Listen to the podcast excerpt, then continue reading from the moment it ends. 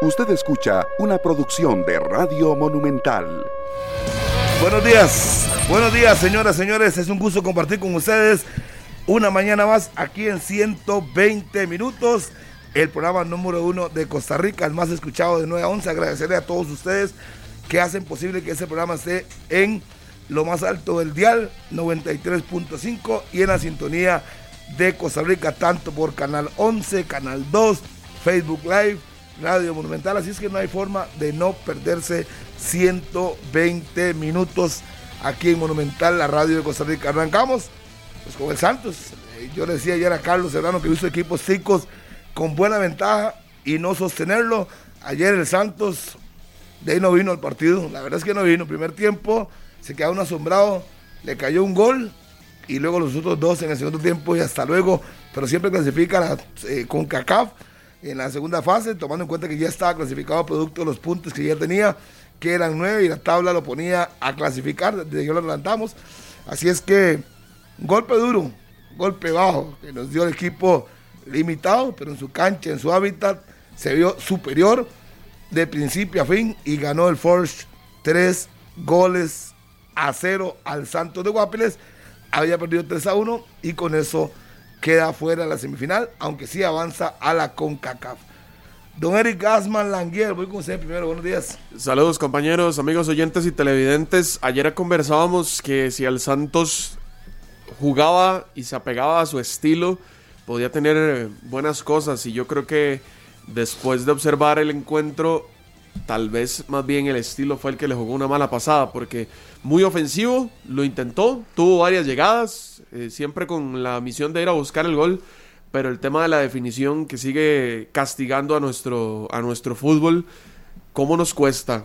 ¿Cómo nos cuesta llegar con claridad? ¿Cómo nos cuesta tener un remate eh, peligroso? Realmente poner en aprietos al arquero rival. Y bueno, el Santos que a pesar de que lo intentó, tuvo errores puntuales y al final fueron tres anotaciones las que se llevó allá en, eh, en Canadá y bueno, queda eliminado de esta liga con Carlos, buenos días. Hola Eric, buenos días. Buenos días para todos. El saludo grande en 120 minutos. Antes con noticia de última hora, porque a partir de este viernes ya inicia la preventa de entradas para el partido contra la selección de Honduras. Costos 10 mil colones sur y norte, 10 mil colones sur y norte y 15 mil colones en el este y el oeste del estadio. Se venderán eh, entradas en esquema de burbuja de dos y tres personas. Hay que recordar que es necesaria la vacunación, ¿verdad? Para poder ingresar al estadio y habrá una venta también exclusiva. Eh, vamos a ver, a partir del viernes 5 de noviembre inicia la preventa de entradas para el partido y una venta exclusiva la posibilidad de adquirir espacios hasta el lunes 8 de noviembre, también para un patrocinador de la Federación Costarricense de Fútbol. Así que eh, 10 mil y 15 mil colones, los precios. Son como 8 mil boletos, ¿verdad? Más o menos. 8 mil 750 boletos son los, los que pueden los que están habilitados para ir a, observar a la selección en el Estadio Nacional. Un precio razonable, me parece a mí, no sé ustedes qué opinarán, pero para mí 10 mil colones o 15 mil está realmente accesible, son 8 mil boletos, se irán como pan caliente, así es que los que tengan la oportunidad de ir al estadio, pues que lo compren, yo no lo veo tan caro, no sé ustedes qué dicen. Yo los veo bien, sí, son los precios que se, y son los precios que se han venido manejando habitualmente. Es más, creo que antes era 15 mil sur y norte, 20 mil y 25 mil platea. 20 mil sombras. Así que eh, me parece un precio razonable, está bien. Para el momento, además, que vive la selección, lo que se necesita es que haya muchos aficionados dentro del estadio, ¿verdad? Y que puedan apoyarse. Ya 5 mil, 5 mil, porque yo, de verdad, ese factor para mí fue importantísimo en el partido contra El Salvador. El empuje de los aficionados. Yo creo que con 8 mil podrá ser aún más ese empuje que se sienta desde las gradas en un partido que sí o sí no hay otro camino que no sea ganarlo a Honduras hay que ganarle sí o sí y el camino idóneo es que el juego de los aficionados también esté desde las gradas. Bueno, estaría interesante entonces, eh, creo que serán como pan caliente. Son, pocas entradas para un partido de selección en eliminatoria, son pocas entradas. Entonces, está buena la noticia, ojalá que se pueda em, llenar el estadio. Bueno, estos No, 8.700. venderlos, empecemos a llenar. Sí, sí, a venderlos, vender estos boletos. 8.700 eh, espacios para apoyar a la selección en estos partidos que eh, son importantísimos, sobre todo acá en nuestro país. Pablo, buenos días. No- buenos días a todas y a todos. No los podían vender más caros, porque si no, no se venden, ¿verdad? Sí, sí. La realidad es que si no, la gente no va a ir. Si la selección no anda bien y el resultado contra Canadá es determinante. Por eso lo sacan antes, del Antes. juego. Y con un precio cómodo antes del juego. Porque de, después tenemos un mal resultado contra Canadá y, y- y luego colocar en cuatro días esos boletos va a ser más difícil. Es decir, y si fuese un buen resultado contra Canadá, eh, ya los que lo tienen se, Se salvaron. no, está bien, me parece el costo es aceptable. Y 8 mil personas, creo que se llena, que eh, las venderán rápido, porque hay mucha gente interesada en ir, aunque la selección quizás no sea lo más atractivo que tengamos ahora, pero siempre habrá gente interesada. Pero ir al estadio va a ser atractivo para Sí, los que sí. no han podido ir.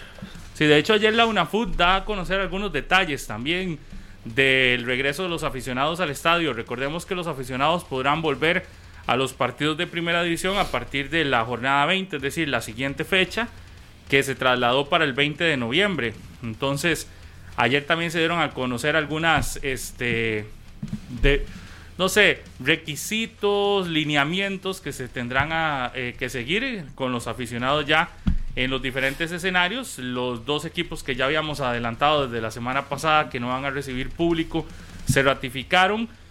Y más adelante vamos a conversar sobre ese tema. Además tendremos hoy información desde Ciudad de Guatemala, donde está el Saprisa para el partido de esta noche por Liga CONCACAF, el Deportivo Saprisa que enfrenta al Comunicaciones, llega ganando la serie el conjunto morado y es la única opción ya costarricense que nos queda eh, con vida en el área.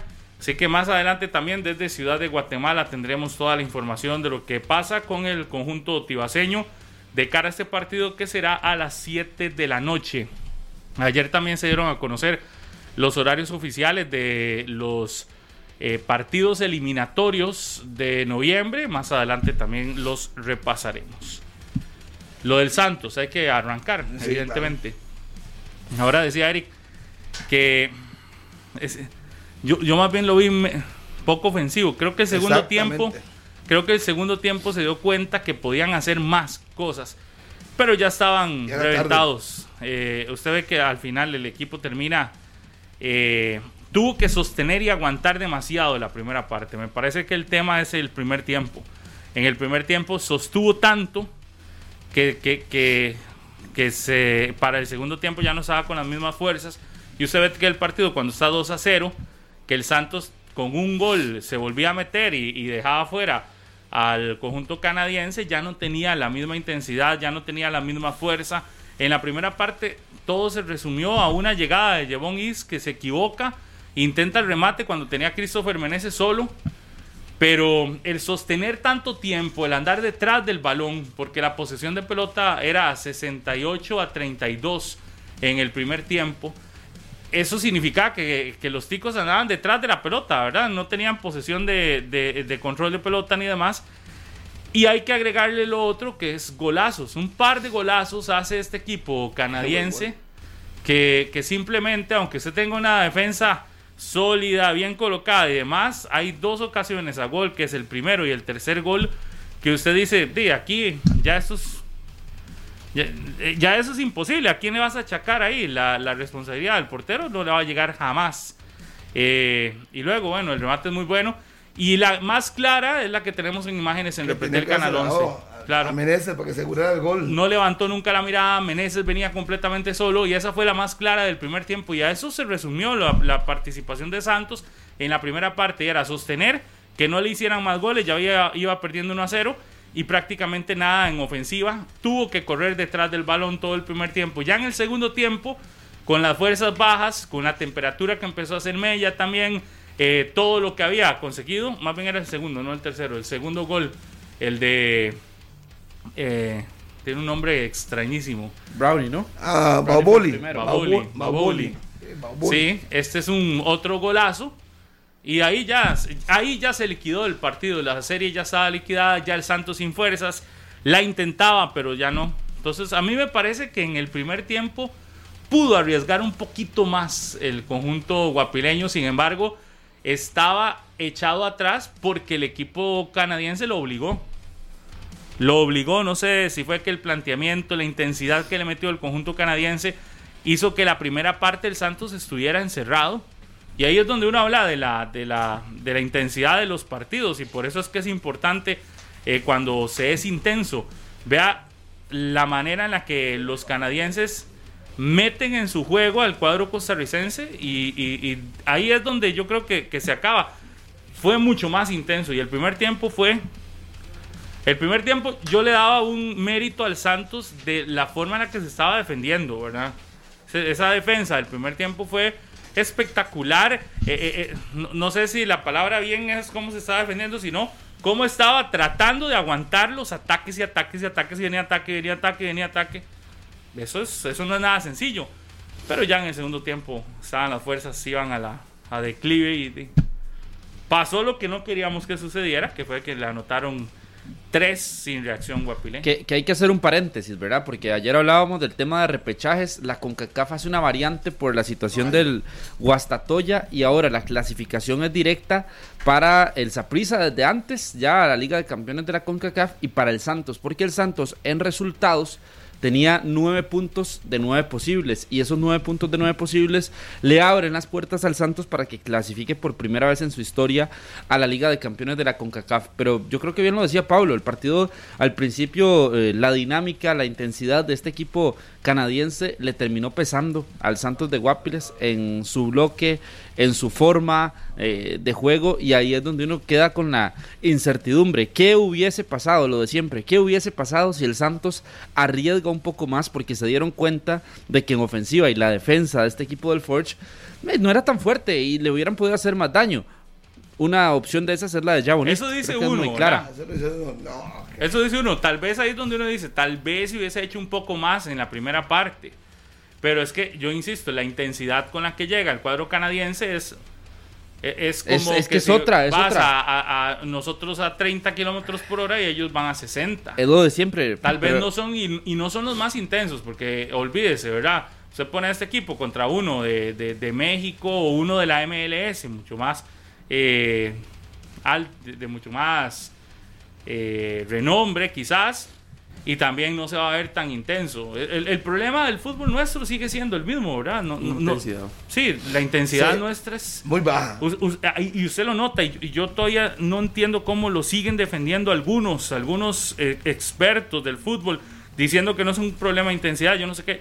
Usted ve un partido como el de ayer, o, veamos hace 15 días el del Saprisa contra el Comunicaciones, estábamos al mismo nivel de intensidad. Entonces ahí es donde usted dice, yo creo que sí hay un grave problema de intensidad en nuestro fútbol y ese problema este, se tiene que, se, tiene que, que intentar resolver. La posesión de pelota, es cierto, no se gana partidos con posesión de balón, estamos claros, hay partidos que usted los puede ganar sin posesión de pelota, pero muchas veces el hecho de que tengamos 68 contra 32 de posesión de pelota nos está diciendo que nuestros jugadores tienen que correr más que los otros. O no sé si correr más, tienen que por lo menos andar detrás del balón. Siempre corre más el equipo que no lo tiene. Claro, porque el otro es el que está haciendo muchos más pases, e, el otro es el que está, el que tiene ahí el control. Y, y ahí es donde mm, parece que estamos detrás. Y, cuando yo mencionaba que el equipo lo intentaba en ofensiva era porque uno veía que intentaba jugar y que, que quería eh, armar jugadas. Lo que pasa es que eh, justamente ese es el grandísimo problema y que ahora lo recalcaba con nuestro campeonato nacional, que es que también el tema de la definición, cuando nos queda, normalmente no se hace. Normalmente de 7, 8 eh, remates, uno entra. Y ayer el Santos tuvo la oportunidad, inclusive en el segundo tiempo, ya al final, cuando ya estaba desesperado, tuvo un par de acciones que pudo haber eh, controlado más tal vez el, eh, las ganas de ir a, anotar y, por desesperación no se logra. Eh, lo que pasa es que sí, sí llegaron. El, Santos al final siempre va al frente. Pero qué problema cuando no, no logras controlar las ansias y, y- y se te traban las piernas. se lleva perdiendo 3-0, nadie- la única manera es meter No, un no. gol como Sí, el sí, pero hay una jugada donde queda un balón aéreo y, y el, el- el volante, que no recuerdo quién fue del Santos, intenta bajarla y lo que hace es como que le pega la espinilla y más bien se va para atrás y no puede dominarla, termina regalando, se viene una contra del Forge. O sea, son ya jugadas a lo desesperado, pero es precisamente porque no se sabe controlar esa intensidad acá en nuestro campeonato que al final termina dando, dando cuenta siempre en torneos internacionales. Pasa lo mismo con la selección, con los, eh, con el- el- los equipos del campeonato nacional. Al final se termina demostrando de que Costa Rica está una grada por debajo de lo que se está presentando a nivel internacional en cuanto a intensidad y en cuanto a dominio de balón. Es que el Force hizo lo que tenía que hacer, estaba por debajo de dos goles. ¿Qué tenía que hacer? Ir a buscar el primer gol, Apretar. ir arriba, y fue lo que hizo. Y yo decía, pero ¿por qué tan atrás? Más de 30 metros, el portero no tocó bola los primeros 30 minutos. Tristán no tocó la bola en 30 minutos. Y yo decía, pero ¿por qué? Si Santos más bien con un gol liquidaba la serie. Nada de Jevon nada de Paradela, nada de Osvaldo. Y otra cosa, depende demasiado de Osvaldo. Ayer Osvaldo andaba raquítico, pases malos, no estaba tan, tan fino. Y se vio, cuando un equipo depende de alguien. Y, y el pase bueno que hace es el de Jabonist, ¿verdad? Que es un pase espectacular de, de- de Osvaldo. Pero cuando apareció se Fue dio la cuenta de única. que podía marcar una diferencia dentro del partido. Dice, estoy leyendo el Facebook Live, algunas de, las, de los mensajes que se puedan leer. Jorge Solís, hablen las cosas como son, nuestros jugadores no tienen la capacidad para jugar a esa intensidad, lo veremos con la selección, ojalá que no sea así. No sé si es que no tienen la capacidad o es que ya, sí, yo creo que de la capacidad la deben de tener, lo que pasa es que si usted no practica algo y sí, va perdiendo... Va perdiendo habilidades. Es que, no es, quizás. necesa- es que en, la, en la realidad del Santos, por ejemplo, aquí en Costa Rica no necesita No, llegar a, no ocupa a- eso. a apretar eso, porque una intensidad como la de ayer jamás se ve en el campeonato nacional. Tal vez en una final usted pueda tener algo así, y tal vez, pero eso jamás se lo va a topar acá, entonces no está acostumbrado a correr tanto, a tener que presionar, a tener que estar mm, más concentrado. A mí me parece que, por ejemplo, la cobertura del segundo gol es mala. Dejan rematar. El, el- si usted ve la, hay una repetición don- don- donde, mm, de atrás se, se ve la toma muy bien. Y usted ve al defensa viniendo a tratar de dar una media vuelta, tratar de, buscar el balón, no sé si para cabecearlo para hacer la cobertura. Y cuando ya le queda la- la- de frente del delantero, está totalmente descolocado y no puede hacer la cobertura. Entonces no, se está acostumbrado a jugar a ese nivel de intensidad y a, ese tipo de coberturas que se tienen que hacer rápidas porque un descuido de un segundo termina en gol. Eso aquí no pasa. Aquí el, el- el delantero probablemente lo hubiera intentado bajar y hacer un amague y hacer otro para buscar Y la el remate. pierde, en el amague y la probablemente pierde. la pierde. En cambio aquí, de una vez le pega, igual que el primer gol. ¿Qué se iba a estar esperando la defensa del Santos? Que le pegara de una vez el... Sí, sí. el- O sea, eso aquí no pasa. Probablemente aquí Brownie. lo hubiera pasado, hace un amague, Omar busca ver dónde colocarla, busca ver dónde centrar. Esa es la gran diferencia que hay de, de lo que podemos observar en estos. Ojo, y, y el Forge no es tampoco un equipo referente que nosotros podamos decir qué bien que juega. Ayer lo que hizo fue apretar un poquito más el acelerador. Por Ayer le- les di una lección de que cuando hay defensas reforzadas hay que rematar. Es lo único que hicieron. ¿Qué hicieron? La finta, el centro, la finta, ¡pum! Hasta que llega el segundo gol, y a partir de ahí el Santos se tiene que abrir a buscar la más. anotación y ya ahí sí se le abre también más espacios a- al conjunto canadiense. Igual aquí yo creo que no hay que quitarle méritos al Santos con lo que logra. Eh, uno tenía la esperanza de que la ventaja de 3 a 1 la podía eh, sostener y, creo que eso es lo que más eh, duele, que, que se llega con una buena ventaja y no se puede sostener la ventaja. Pero no hay que dejar por alto, no hay que pasar por alto todas las circunstancias con las que llega este equipo. Y también que es, es una realidad que el cuadro canadiense tiene muchísimo más, eh, yo creo que hasta una planilla más alta, mejores condiciones que las que viven los jugadores del Santos. Eh, eh, la realidad es otra y, y- a veces eso también pesa, ¿verdad? Aunque en la cancha no se vio que, que fuese en la serie, en la serie no se vio una diferencia tan amplia, en el partido de ayer sí. En el marcador lo dice también, y la posesión de pelota y la cantidad de llegadas a marco y demás. Ayer sí se vio una diferencia más, un poco mayor, pero en la serie en general fue pareja. Desgraciadamente no sostuvimos el, el- resultado, el, el fútbol costarricense, y una vez más quedamos fuera. Pero yo creo que es meritorio el haber clasificado a Liga de Campeones de la CONCACAF por la cantidad de puntos hechos, hechos durante el torneo. Yo creo que eso ya es un mérito grande. El Santos está dando un paso importantísimo. Lo vamos a ver contra los más pintados del, del área, ¿verdad? Habrá que ver cuál es el, el rival que le corresponde. ¿Qué dice la rifa? Sí, Qué difícil. Pero, pero ya el hecho de participar, ya el hecho de estar en eso también le va a dar a estos jugadores y a este equipo una, una, una opción de crecimiento, porque lo, lo puedes tomar como, como querás, puedes tomarlo como, uy, que, que, que nos va a ir re mal, o mira, vamos con un Claro. rival, ojalá que sea fuerte, para aprender, para tener la, la posibilidad de que los jugadores se fogueen en una instancia superior, mayor. Y eso es lo que yo creo que tiene que aspirar nuestro fútbol, ¿verdad? Seguir as- eh, eh, codeándose, porque si nos quedamos con el rendimiento y el nivel de nuestro campeonato, para nuestro campeonato nos alcanza jugadores de 37, 38, 39, 40 años. Para nuestro campeonato nos alcanza 4, 5 partidos, 6 partidos buenos en un cierre de torneo y con eso termina siendo campeón. En nuestro campeonato alcanza para un montón de cosas, pero cuando ya vamos a la realidad afuera, es donde más aprendemos porque es donde nos damos cuenta las limitantes que tenemos acá y, cómo acá sí necesitamos que el fútbol crezca. Lo que pasa es que el Santos me parece que sí está consolidando una muy buena etapa en su historia y el hecho de tener participación en, en la Liga de Campeones de CONCACAF, donde precisamente eh, será difícil pensar que pueda sacar un resultado cualquier equipo nacional, pero mm, el hecho de por lo menos estar, de tener la oportunidad, ojalá, no sé, de que le toque ir a, México, a un gran estadio, a enfrentarse a un buen equipo eh, y que pueda trasladar todo eso también al campeonato nacional, convertirse en una opción fuerte, un equipo que pelea, que clasifica, que está ahí eh, peleándole a los, a los de siempre, eh, es importante también para el fútbol. Yo creo que también, dentro de todo lo malo que podemos hablar y criticar de, de- de la participación del Santos, también hay que verlo por ese lado. Es un equipo que, Yo que creo se, que hay está, más se está cosas convirtiendo, positivas. se está convirtiendo en, en- en regular, en por lo menos estar en, en- en- Liga con CACAF. Ya no es la primera vez que está, ya logró clasificar a Liga de Campeones. eh, y hay otros que no están. Yo por eso digo que para la evaluación del Santos hay más positivo que negativo. Esa planilla no es no fue pensada en estar en, En Liga eso. de Campeones de la CONCACAF y vea dónde está.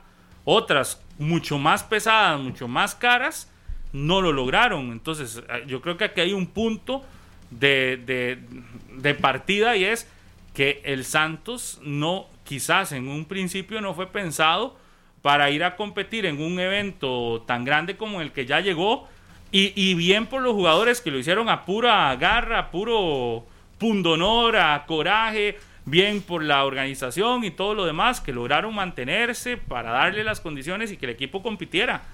Ya ahí hay un punto positivo.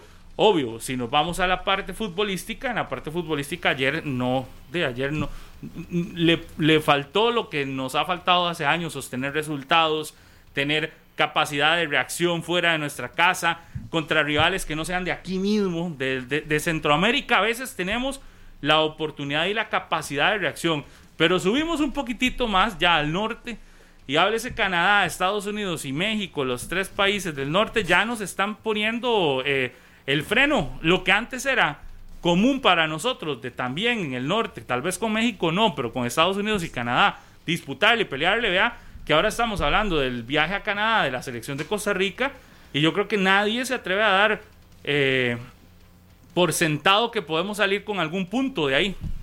Está dificilísimo. Sí, porque está jugando, primero están jugando bien ellos, en segundo nosotros no estamos bien, y tercero, digamos, ir al frío y ya No, tercero todo. que hay un crecimiento, que Claro, Canadá creció, que Estados Unidos... eh, En la cancha se ve el crecimiento sí, futbolístico. sí, por- y la que- tabla también. Y que nosotros estamos estancados cuando, cuando tantas veces nos dijeron, es que las distancias se han acortado. Claro, se acortaron, estamos totalmente de acuerdo. Lo malo fue que nosotros nos estancamos. Exactamente, no hubo crecimiento, seguimos Entonces, ahí. ellos sí se acortaron las distancias, pero, pero nosotros no, no estamos subiendo. Sí, sí, es que esa es la realidad, no, no se puede esconder. Nosotros, después de Brasil en 2014, Venimos en un descenso. exactamente, llegamos, como diríamos, al tope máximo. Y ahora venimos Como las en- famosas curvas. Estamos como la curva de contagio ahora que va a la baja, dice. a la todas las baja, semanas va a la como así baja. como con un así. Decía un buen amigo mío, vamos rumbo al como, precipicio. vamos como si usted hubiera tirado un piano de un quinceavo piso hacia el suelo. Así es, pero. Lo que pasa es que vamos de camino todavía. Qué duro va a ser cuando nos estrellemos. Sí, pero ahí- ahí llega el- tiene que llegar el momento en el que Un ya, alto, ya un alto. sí, un para alto. que volvamos a, cre- a- a crecer. Y yo creo que también es necesario para que volver a ir a la línea de, de crecimiento que tenga el fútbol en realidad, porque tiene que darse, ese crecimiento se tiene que dar en algún momento. No es que va a ser eterna esta caída. Yo, yo creo que ya, y, y ya estamos llegando a niveles bajos, vea, desde hace unos años que nos dejan por fuera equipos salvadoreños, que nos dejan por fuera equipos eh, guatemaltecos. De Jamaica. Nos están dejando por De fuera. equipos Nicaragua, nos Jamaica, han dejado fuera. de Nicaragua. El- Venimos en un descenso que, que yo creo que ya ahorita tiene que empezar a...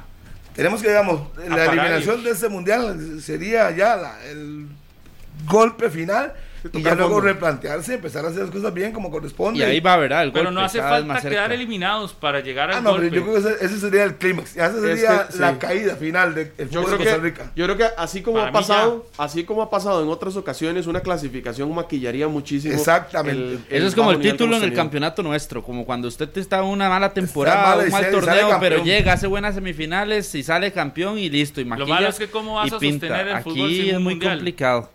Ahí es por eso es que Lo se van a malo es tocar fondo. vas a... su- No, es que... Sí, pero, pero ya llega un momento en el que decís, si no vas al mundial, aquí yo no sé cómo van a hacer los equipos para pagar los salarios que pagan. Digamos, no sé cómo van a hacer las inversiones que están planeando hacer. Pero también eso, Más, más pero que volver a la también, realidad, como son el 90, salarios altísimos 94, 98, golpe bajo, salarios de vuelta para el suelo. es que eso hablaría también de Eso la pasa. planificación. Usted, si usted planifica pensando en un premio Pero o, sí teniendo un premio que ya tiene Claro. y no tiene, eso Pero es lo- es lo que va a pasar. fatal, ¿verdad? Y un club de usted le dice, yo quiero un millón al mes. Y no, no puedo pagar eso, le puedo pagar siete, Es volver a la realidad de nuestro fútbol. Bajarnos de la nube. Esa nube de 8 años nos tiene así. Usted borde. dice que después de Francia 98, que quedamos eliminados ya en Hubo- segunda ocasión, Claro, bajó todo. eh, todo bajó y hubo un cambio. La gente ya se ubicó y ya. Para la eliminatoria del Empezamos a cambiar pero 2002. todo. volvimos a crecer Exacto, porque después ya. de, de- de Alemania. Es, exacto, un- bueno, digamos que clasificamos a Corea, empezamos el crecimiento con nuevos jugadores que eran buenos, levantaron la mano, subió el asunto, Alemania, otro golpe, quedamos fuera de Sudáfrica, bien otros, pero es que la transición ha sido buena cuando estamos fuera, es que hoy no estamos Es que fuera, era pero la sostenible. transición Es que- no. es que usted, para- solo, usted eh, solo mide por la cantidad, por ejemplo, Pero así de me suena como que ustedes quieren que, que no vayamos al mundial. No, no, creo yo, que sería no, un no, golpe no, yo durísimo. quiero que vayamos, Es, pero soy no, realista. es un golpe durísimo y económicamente para, para el fútbol Claro, en nuestro país sabemos. sería, sería bastante, bastante fuerte. Y todos queremos que, que haya mundial para la selección de Costa Pero- Rica y para el país, pero la realidad nos dice que el camino es tan complicado que era mejor eh, para muchos de los equipos no planificar a futuro con un premio que es inexistente. Se lo voy a donde poner estaría así. el problema y donde caería eh, en la borda muchas cosas que pasan hoy en día. El ejemplo que le voy a poner ahora, usted puede eh, ver la cantidad de legionarios que saca una selección que clasifica a un mundial y va al mundial versus la que no clasifica o está a punto de quedar eliminada. ¿Dónde hablo yo de que se ha inflado demasiado el campeonato nacional y nuestro fútbol? Y estamos en una irrealidad. Cuando usted ve los salarios que se pagan, por ejemplo, por, por jugadores que estaban en el exterior y regresaron y retornaron al campeonato nacional y están sentados en banca. Una utopías. O sea, ahí usted se da cuenta de lo inflado que está nuestro mercado Claro. por figuras que sí, está bien, tienen una gran historia, que siguen siendo referentes en nuestro les pagan fútbol. por el- por lo y que han les, ganado. y les pagan por todo lo que han hecho. En esa parte estamos súper bien. Lo que pasa es que si seguimos bajo esa línea, Este, vamos a la quiebra. Pero Vamos lo a tirar el es que campeonato nacional por un solo- barranco. Claro, pero eso es estar pensando solo en, en esas, en esas, en esas realidades que son las de muy pocos. Pues yo, yo aquí lo que veo es no ir a un mundial para equipos de segunda sig- significará desaparecer. Así, claramente. Es decir, y, y, a- us- si ponemos el ejemplo de los casos mínimos que son estos, que ganan un montón y demás, de, podría decir uno, pero el otro ejemplo es desaparición de equipos, que muy probablemente va, va a pasar. Claro. Yo, yo no sé cómo se puede sostener un equipo sin un premio mundial adeudando franquicias, que se han, han habido ventas de franquicias y demás, se quedan más jugadores desempleados. Eh, en nuestro campeonato nacional son cuatro o cinco los equipos que pagan muy alto. Los demás tienen que conformarse con salarios eh, apenas aceptables. Y si usted Esos números. también se van para abajo. E- Es decir, si, si nos encerramos solo a ver que, el, que, el, que, el- que la afectación va a ser para los que ganan mucho y demás, es, eso no debe ser problema porque ganan y, y tienen su- su- sus ahorros y demás. Yo me pongo en la otra parte. Es decir, el grueso de la gente que vive del fútbol, que son muchos jugadores que ganan apenas lo mínimo, se, también se verán afectados. Y eso, ahí hay, ahí hay un golpe duro, fuerte. Eh, yo veo en segunda división donde a veces pagan y a veces ni pagan. Equipos sin ese premio no podrían subsi- subsistir. No sé, qué- no sé qué pueda llegar a pasar. Es decir, no es solo sentarse a decir, mira, pero que sea una reprimenda. Mm, yo, yo digo, No, sí, no. que sea la reprimenda, pero ojalá clasificados y que entendamos ya, ojalá clasificados, porque si no viene la clasificación, acuérdese de mí que puede entrar en una crisis más de uno que no es que haya invertido un montón de plata en cosas ya, sino es que la necesitan para, dar, para darle continuidad al negocio. Sin ese dinero no pueden hacerle mejoras a un estadio, entonces no pueden competir. Eh, yo, yo sí creo que sería muy drástico pensar que la forma de que volvamos a levantar es que no vayamos a un mundial. No, a mí no, me parece es, vamos al mundial, pero ya, ya tienen que entender que ya estamos en el, en el fondo. Ojalá el mundial nos sirva para crecer, pero no, no, no ir al mundial es un, es desde todas las perspectivas, es Que un no hay- no golpe. Sí, en eso estoy de acuerdo con usted. No, no ayuda en nada, ni al crecimiento, ni nada que se le parezca. Y uno sabe que deberíamos de clasificar, pero es que también si vemos la realidad, ¿qué va a pasar con equipos de segunda división, por ejemplo? que Se toca ahora. Van a tener que vender la... la- Harry, es, que, es que usted pone el ejemplo. No fuimos a Sudáfrica y luego crecimos. Claro. No fuimos a Sudáfrica y luego crecimos. No, que- hubo- no había pandemia de por medio. Y no, pero Y había buenos- no había, no Había había- buenos jugadores. no había- no habían, no habían presupuestos tan caros de por medio. No había también una realidad económica tan complicada como la que se está viendo en este país. Yo por eso digo, es decir, no es lo mismo hace 10, 11 años que a lo que estamos viviendo hoy. Hay una incertidumbre, dólar carísimo, este desempleo creciendo, pandemia de por medio. Es decir, Yo todo lo para mí entiendo. ahí Lo estaría que muy pasa es que cuando, cuando, lo no se clasifica a Sudáfrica teníamos un proceso que ya nos, ya nos había dado a Keylor, ya nos había dado a Brian, ya venía por ahí Celso. el proceso ya subió. Íbamos, íbamos encaminados. Es que si usted se asoma A hoy. Y, y mueve la cortina de la selección y se da cuenta de que para la próxima eliminatoria ya no vamos a tener a Brian, ya no vamos a tener a Celso, ya no vamos a tener a Oscar Duarte, ya no vamos a tener probablemente a Keylor. O sea, ¿qué nos queda? Todavía en la eliminación de Sudáfrica había algo que nos Era la transición. Salíamos de Ajá. Francia y, y Alemania, entrando a Sudáfrica, Y no usted veía en el horizonte algo, algo bueno. Porque Exacto, ya, ya y al final fue porque fueron a Brasil y, Y fueron no, a los y- dos mundiales siguientes. Y estos futbolistas ya usted los veía tocando las puertas internacionales y demás. Ahorita, que es el, me vuelvo al mismo ejemplo, si usted revisa la cantidad de legionarios y donde juegan, es un claro ejemplo del futuro de nuestro fútbol. y Ahí, del futuro ese, de nuestra e- selección. ese punto que usted está tocando, Eric, yo lo he revisado desde el año antepasado prácticamente. Y no solo es el hecho de que si son o no son legionarios, es el dónde son legionarios, como usted lo acaba de decir. Y por ejemplo, nosotros en el 2014 teníamos 11, 12 futbolistas en ligas top, en ligas de primer nivel. Hablo de la Premier, de la Liga Española. Pero no es eh, largo. Después, de- después del 2010 de Holanda. la, la selección eh, que, que quedó cuarto lugar. Por eso, no, no, pero, pero, pero y vea cómo, vea cómo se juntan muchos factores. Y, no a ni eso, y a eso quiero ir. Carlos, pero vea, por vea ejemplo, que van usted la. tenía, sabe, perdón, usted tenía a Brian Ruiz siendo protagonista en Bélgica. Bueno, en Bélgica. Siendo, y, y- y- y se va a Holanda y era protagonista. Por eso le quiero llegar al punto de que si usted junta todos los factores y usted junta jugadores en buen rendimiento, en buenos clubes o por lo menos teniendo participación y siendo protagonistas, a eso usted juntaba que los legionarios, eh, que los futbolistas que estaban aquí en campeonato nacional también rendían y eran futbolistas importantes que podían llegar a ser importantes en partidos eh, trascendentales para la tricolor. A eso también se juntaban procesos de divisiones menores, de selecciones menores exitosos y usted tenía Colombia 2011 y usted tenía Egipto 2009, Claro. que eran los dos procesos de los cuales de, también fortalecieron a la selección. Y hoy en día no tenemos legionarios tan exitosos, solo dos o tres o cuatro nada más. Sí. No tenemos, eh, no, no, son cuatro.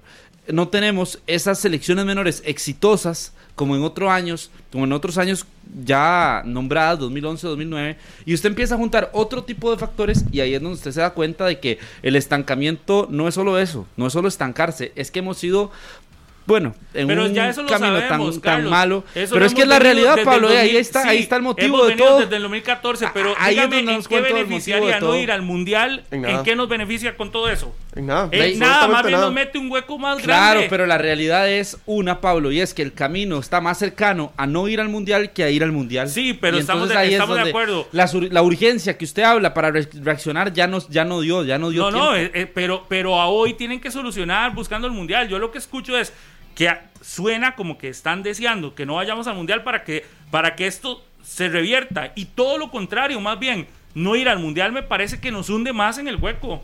Yo creo que ya al fondo ya se sabe que se tocó, ya se tiene que estar haciendo algo. Yo vi, la selección sub-20 que se está trabajando. Ya están trabajando algo. Una sub-20, la, la vimos el domingo.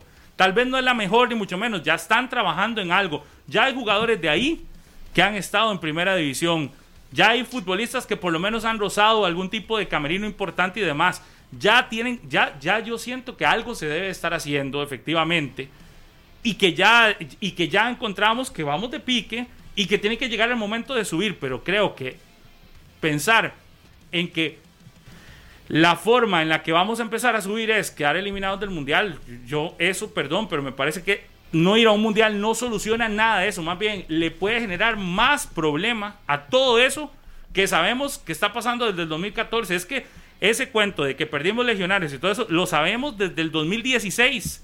2015-2016. Duramos un año en la, en la, en el, ¿cómo se llama? En el, en la burbuja que nos hizo entrar Brasil 2014 y ver que ese, ese año que duramos nos golpeó tan fuerte en la siguiente Copa Oro, en la del 2015, que fue un desastre para la selección y que empiezan a retroceder poco a poco los futbolistas que habían salido, con las excepciones de, las, de los que ya todos conocemos, hasta llegar siete años después a ver casi todos ya aquí. Lo que usted dice- Muy poquitos fuera. Pero siento que nada, nada bueno sería para el fútbol nacional, ni en nada le ayudará no ir a un mundial. Más bien le retrocedería. Le, No pregun- sé. le pregunto, Pablo, entonces aquí habría que pensar en pulsear el cuarto lugar para el repechaje. Y eso es lo que hemos dicho desde el Sí, inicio de es la que eliminatoria, estamos- ¿no? Sí, yo, que veo, yo veo a México lo veo fuerte, Estados Unidos está fuerte, Canadá está demostrando, Panamá que se metió ahí. Esa es la única pero posibilidad. Descubrió el agua que tibia, No, no, Harry, no, porque no, yo no, creo no, que no, todos es que- aquí lo hemos dicho, que lo máximo Es a lo que que- es aspiramos que es lo un que- a, lo que repechaje, ¿no? quiero, a lo que quiero llegarles a ustedes es que uno vuelve a ver para el repechaje, está, inclusive para el repechaje está complicado. Y es que uno no ve una alza en Costa Rica. Si usted me dice a mí que hicimos un partidazo en Canadá, uno dice, mira, mejoramos, se puede aspirar Pero ¿quién ha dicho lo contrario? ¿Quién ha dicho que tenemos algo Entonces, para ¿cómo- ir al mundial? entonces, lo cómo que yo vamos estoy a ir al diciendo, mundial? lo que yo estoy diciendo es que peor sería no ir al mundial. Pero Ahora la tienen que pregunta, pero la la pregunta de Harry que es muy clara, Pablo, ¿cómo, vamos a ir? O sea, ¿con qué los- argumentos ¿con qué argumento futbolísticos vamos a ir al mundial? podemos ir? Estamos claros que hay que cambiar un montón de cosas. Una cosa Por es la- eso, y una ya no cosa da que- tiempo, y ya no pero- da tiempo, es que ya No, el tiempo pero es... yo, no cosa es hablando la de idea. cambiar- yo no estoy Sí, cam- sí. hablando de cambiar de jugadores y demás. Yo entiendo, es Pablo. cambiar las cosas que no se han hecho bien. Y una cosa es Pero- querer, una pero- cosa es querer y, y ver la necesidad de que la selección vaya al mundial, otra cosa es la realidad de lo que tenemos Exacto, en cancha. exacto. Son dos cosas diferentes. Yo entiendo el punto de Pablo. Yo sí creo que a nivel, porque el, costarricense lamentablemente funciona con una mentalidad así. Si nosotros vamos al mundial, pocas cosas cambiarán. Porque alcanzó.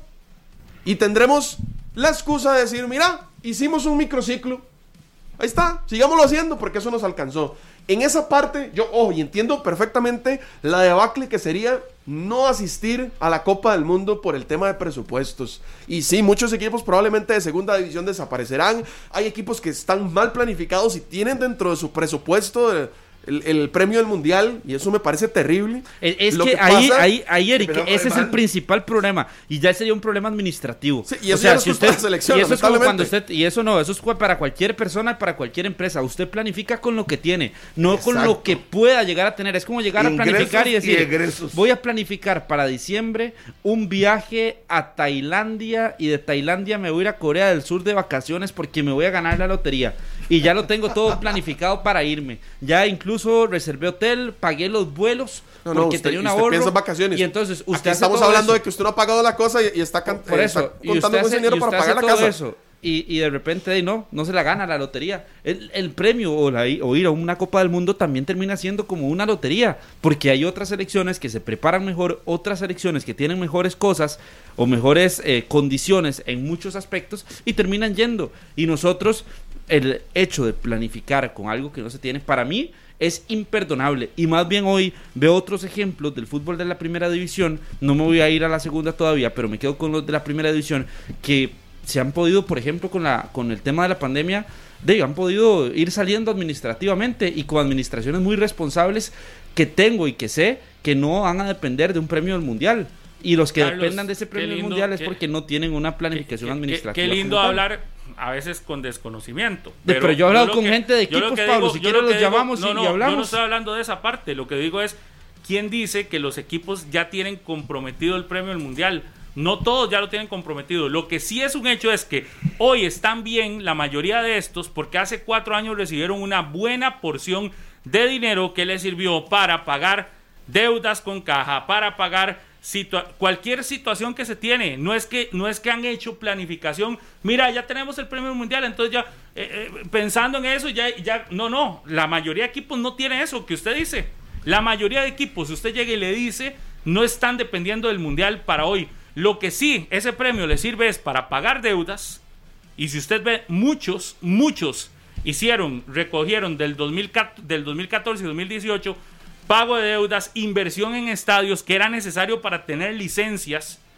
Si no hubiese tenido ese premio, no lo pueden, Ya hoy las no lo pueden están para desarrollar. todos los estadios A y partir tendrán de que buscar soluciones. No, no, es que es que, Es que, es que usted llega y dice ante una la mala situación o ante la mala planificación que una que- cancha sintética existir, que cambiaste está, hace listo. cuatro años ya tiene que empezarse a cambiar. Usted requiere de ese dinero para hacer ese tipo de inversiones. ¿Y cuál equipo Si requiere cambiar entonces la cancha sintética No, no, a partir es- de 2022, estoy, estoy- 2023? Estoy dando ejemplos. Evidentemente, los recursos vendrán no porque, porque yo creo que así como usted lo está poniendo, suena como que todos. eh, es que yo le estoy diciendo que que no lo han hecho así en primera división, por eso estoy seguro de que la afectación no es tan grave como atención, usted la quiere ver, de está que no se vaya al mundial y ya es la Usted catástrofe. está dejando a los dirigentes, todos, como que si fueran unos irresponsables haciendo presupuestos Le estoy- ya gastando lo que no se han Le ganado. estoy diciendo Y que no conozco casos de que más bien están con las no administraciones en, en los mejores bien, estados y que por eso no se eso. depende y que por eso no se depende actualmente de un premio de una Copa del Mundo. Dígame- no, no le voy a decir los equipos, dígame, pero los tengo entonces, muy claros. Pero ¿cuáles son los que hoy ya gastaron su presupuesto sin haber ido al mundial? Le estoy diciendo de ¿Tiene esa dependencia que usted dice, Dígame Pablo. si tiene le estoy uno, dos hablando, o tres. le estoy hablando de la dependencia No que usted dice. no es cierto. Entonces dígame cuáles equipos desa- desaparecerían En de Liga segunda de ascenso- división. en Liga de dígame nombres también. yo- dígame todos los no nombres que van a desaparecer. Dígame todos los nombres que van a desaparecer de equipos No hace falta- que no tienen un presupuesto no hace por falta ir al al mundial. mundial, pero vea la situación de Limón. Está clarísimo que si Limón no recibe Pero un la dinero situación pronto, de Limón, ¿por qué fue, Pablo? puede desaparecer. ¿Por qué fue la situación de Limón? Ni siquiera tiene que ver con Por nada deudas, mundial. por es por otras deudas, internas. por otras situaciones internas que no se han manejado bien. Exactamente. Entonces, además de Limón, que es un caso que está expuesto para todos y que todos conocemos que está a las puertas de desaparecer antes del mundial, antes de una clasificación al mundial, entonces dígame, con la descalificación al mundial, ¿quiénes desa- desaparecen Usted de la segunda necesita, división? en- le voy a dar ejemplos ya para ver si deja hablar. Limón no solo es por deudas, necesita cambiar la cancha del estadio. Si no Pero es por eso- un premio, si no es por un premio no lo podría hacer. Y le voy a decir otros, muchos de los equipos de segunda división sin recursos hoy no pueden vivir tres o cuatro años. Hace poco no dimos a conocer la situación de Turrialba con pagos a destiempo, situaciones complicadísimas de dinero. Pregunte si ese equipo que también viene hace mucho podríamos tiempo llamar- para atrás. podríamos llamar a cualquiera que son como estos, que no tienen inversiones así de grandísimas, si les dice usted, si no llega al premio mundial, ¿qué? ¿Usted puede sobrevivir? Le van a decir, sí, sobrevivir igual a como estamos haciendo ahora, sobrevivir por unos meses nada más hasta que aparezca un gran salvador para ver si se hace algo. Yo lo que siento es que usted hoy está dando a entender de que los equipos de primera división No, más bien ya al contrario. presupuestaron el pre- Al contrario, no, le estoy no diciendo que la mala planificación, sí, le estoy diciendo que la mala planificación, le estoy diciendo, escuche, porque al parecer no escuchó antes cuando diga- dije diga lo que, son- lo que dije. le que dije ya que, la mal- mala planificación daría el traste con que se esté pensando en utilizar esa plata del mundial. Pero aquí, y conozco los casos en primera edición, que eso no se está dando. Que más bien hoy, por ejemplo, las televisoras con los ingresos que tienen a los equipos han salvado y han ayudado mucho en las deudas, en pago de salarios, en inversiones en estadios. Pero usted, yo Pausa creo que no lo y está viendo Y así. pausa y se echa para atrás. No, escuche dijo- la grabación. Escuche la grabación, Pablo, como siempre. Entiende han- mal y quiere hacer dejar usted aquí, dejar mal a las equipos- personas con los No, no, argumentos. fue el que Escuche lo bien, dijo. escúchelo. Usted fue el que lo dijo, pero cuando le pedí Escúchelo, que dijera nombres, porque se senta aquí a decir, ya los equipos gastaron el premio del mundial y presupuestaron para ir a pasear. Hasta puso un ejemplo ir a pasear.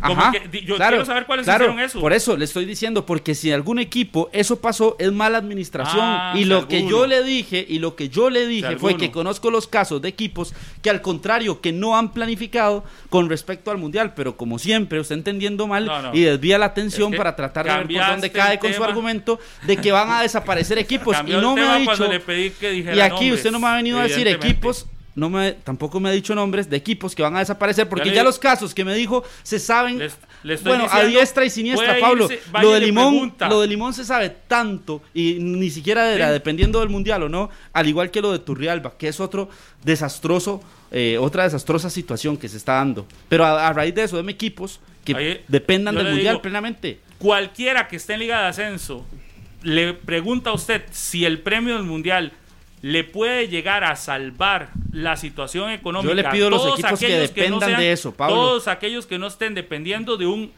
patrocinador o de un inversionista. Sigo sin Y escuchar. la gran mayoría, lo que pasó, vea, vea claramente lo que están haciendo es vendiendo franquicias, buscando soluciones, porque si no, no. Pero bueno, Hace unos meses eh, la de San Ramón se pasa para acá para ver si la, si, si la salvan y al final de cuentas ahí está todavía mal. Pero Sí, eso es una realidad nuestro. A ver, mercado de segunda división aquí no hay.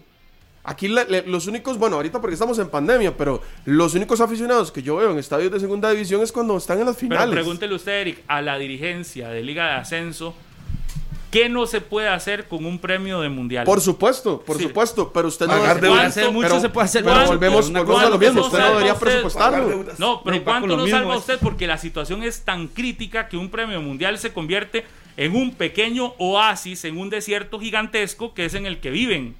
Yo doy ese ejemplo, pero también digo, porque Carlos aquí lo que hoy está tratando de dar a entender es que cuando caigamos al fondo y no vayamos al mundial, esto se soluciona.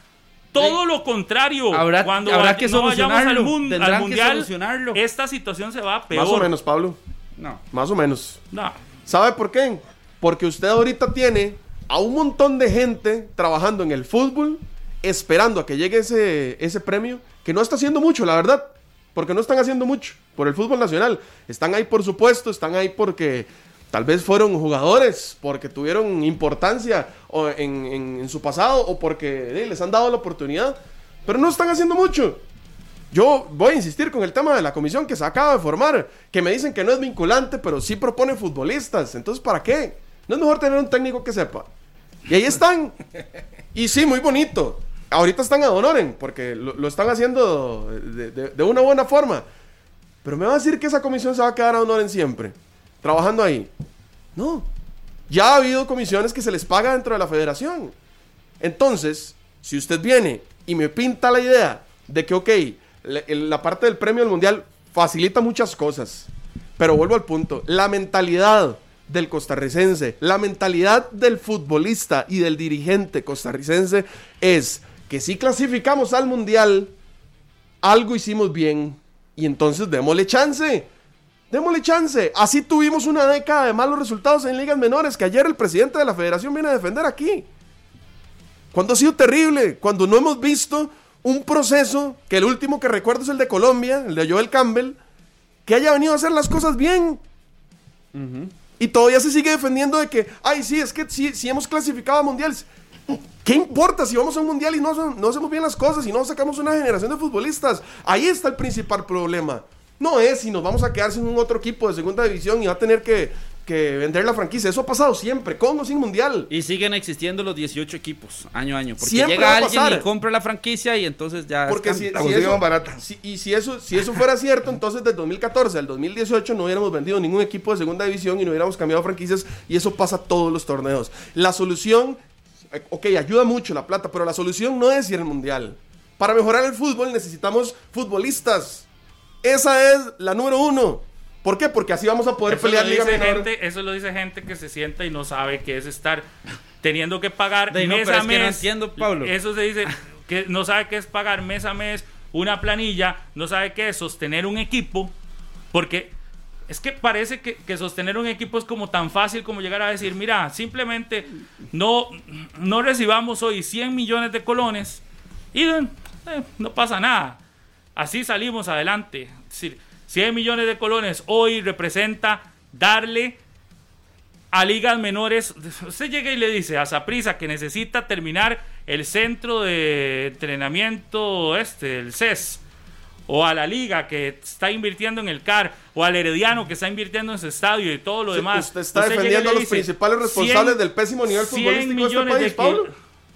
A los que tienen ese campeonato con ese formato que nos está haciendo tanto daño.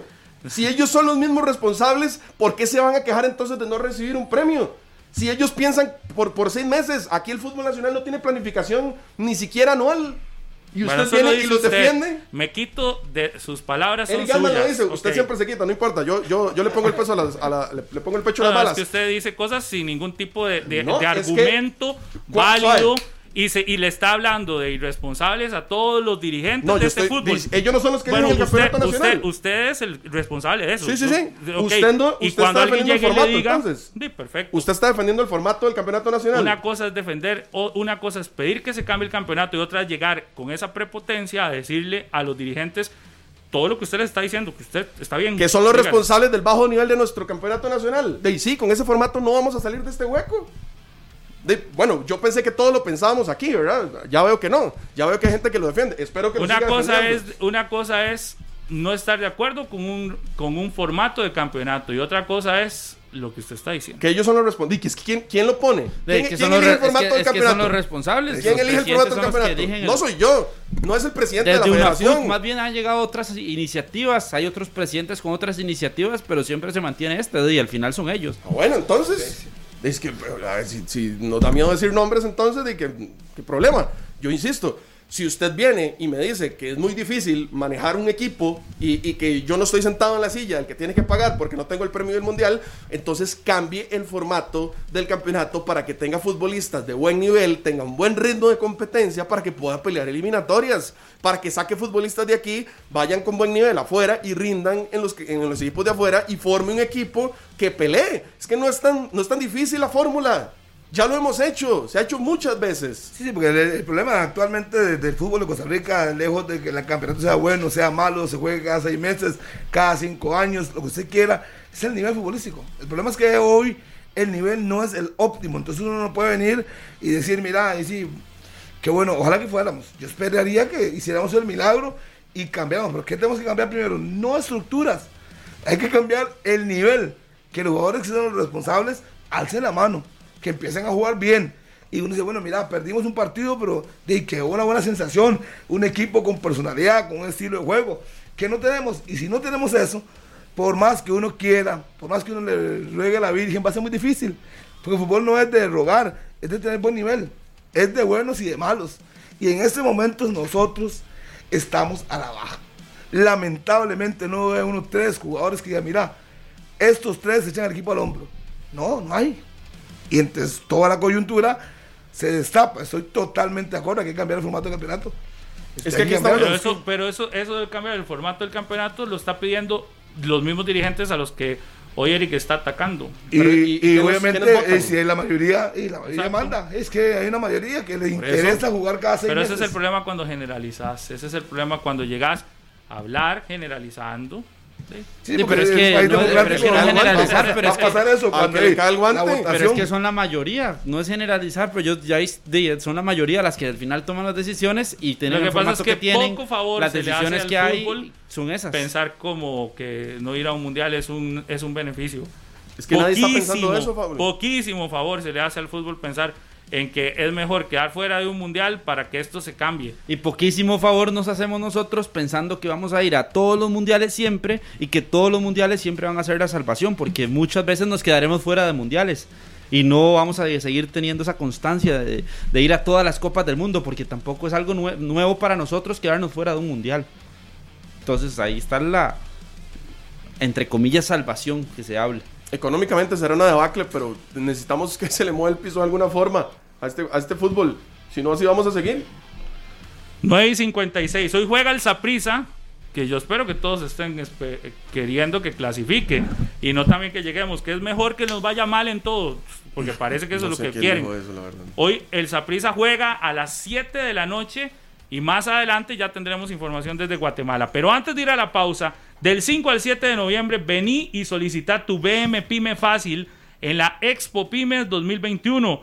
Visita nuestro stand en la Expo y encontrá las mejores condiciones para hacer que esa pequeña y mediana empresa que usted tiene, en la que usted tiene que le ha puesto todo el interés, todas las ganas para desarrollar su proyecto, quizás algunos es el proyecto de vida, quizás algunos es el proyecto que le ha logrado dar eh, el sustento en los últimos meses, en los últimos años, pues lo quiere hacer fortalecer, crecer y demás, pues visite la BN, eh, la Expo Pyme 2021 en el eh, stand del BN, BN Pyme Fácil, se llama así, BN Pyme Fácil.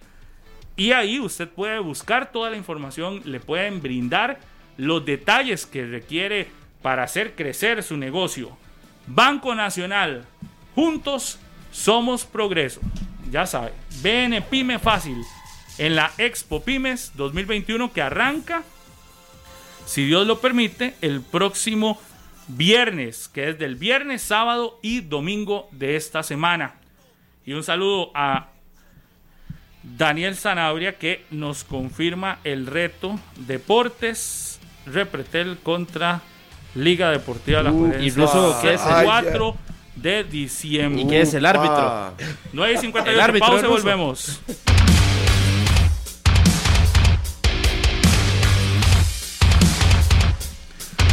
Las 10 de la mañana con 4 minutos. Gracias por continuar con nosotros en 120 minutos. Nos vamos hasta Ciudad de Guatemala. Hoy el Deportivo Saprissa tiene su presentación contra el Comunicaciones de Guatemala, de Guatemala y Héctor Morales, compañero del grupo Albavisión, está con nosotros y nos brinda la información relacionada a este juego. Héctor, primero que nada, muchas gracias por acompañarnos esta mañana de miércoles y tal vez eh, nos puede contar un poco la información relacionada al equipo del Comunicaciones y del Saprisa. ¿Cómo llega el Comunicaciones a enfrentar este duro eh, compromiso contra los morados? ¿Qué tal? Buenos días.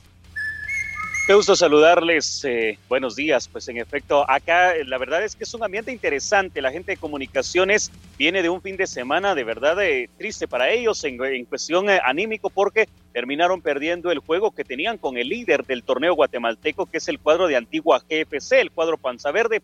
Pues eh, fue la mínima diferencia, uno por cero, pero ese golpe sí dejó algo en cuestión de secuelas. El entrenador Willy Olivera del equipo de comunicaciones en la conferencia de prensa ayer con el equipo pues eh, de CONCACAF y él lo manifestaba, están obligados a tener una victoria de verdad que llegaron hasta Costa Rica a hacer un bonito partido y ese creo que fue el encuentro de la jornada en aquel entonces y de verdad el equipo de comunicaciones tiene ahora el problema. José Manuel Hermoyo Contreras, pues eh, lo decían ayer, eh, va a ser una baja sensible, es hombre de mucha experiencia, hombre de selección nacional, mientras que pues se recupera y también hace, porque recordemos que José Manuel Moyo Contreras venía también ya de una sanción y sobre todo por la acumulación de tarjetas. Aparte de eso, eh, eh, ese hombre importante en la media cancha, que si bien es cierto, ha tenido participación en el torneo local, pues también venía padeciendo algunas molestias. Así que lo de José Manuel El Moyo Contreras se queda por un eh, costado, no estará, será baja para ese partido.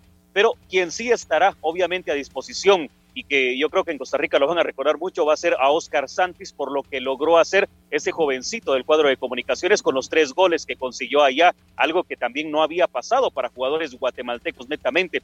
Y pues eh, el cuadro de comunicaciones, le repito, viene de tener esa pues, eh, desventaja de haber perdido en el cuadro ante el cuadro de Antigua Guatemala en el torneo local el pasado fin de semana.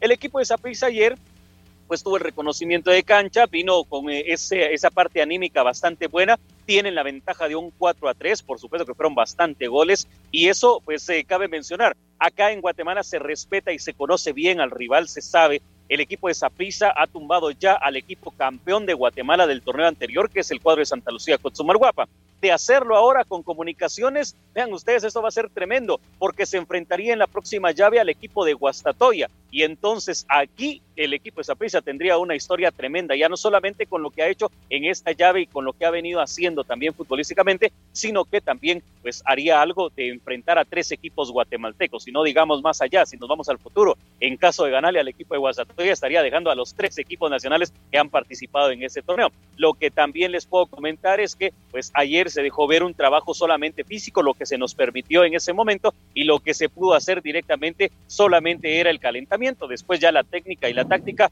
pues obviamente ya eso ya no nos dejaron ver. Lo que pues eh, prácticamente se espera es un eh, ambiente de fiesta. No se va a permitir el ingreso de aficionados. Acá lo de la pandemia todavía sigue siendo un tema bastante fuerte. Hay muchos recintos deportivos en donde no se ha permitido el ingreso y este será uno de ellos en donde pues la directiva de comunicaciones no quiso arriesgar y para evitar cualquier situación porque esto va con permisos no solamente pues eh, de los clubes de CONCACAF sino que también de las autoridades de gobierno y entonces no va a haber público. Ayer sí hubo público en las afueras del, del, del eh, hotel de concentración del cuadro de comunicaciones, la Porra Ultrasur. Los aficionados cremas llegaron en cientos para poder apoyar. Estuvieron cerca de dos horas allí haciendo una huella tremenda para poder alentar al equipo de comunicaciones, mientras que se enfocaron solamente en apoyarlo. El equipo de Zaprisa descansó en la zona hotelera de acá de Guatemala, en la zona 10 capitalina, pues ellos estuvieron un poco más tranquilos, concentrados ya para el partido.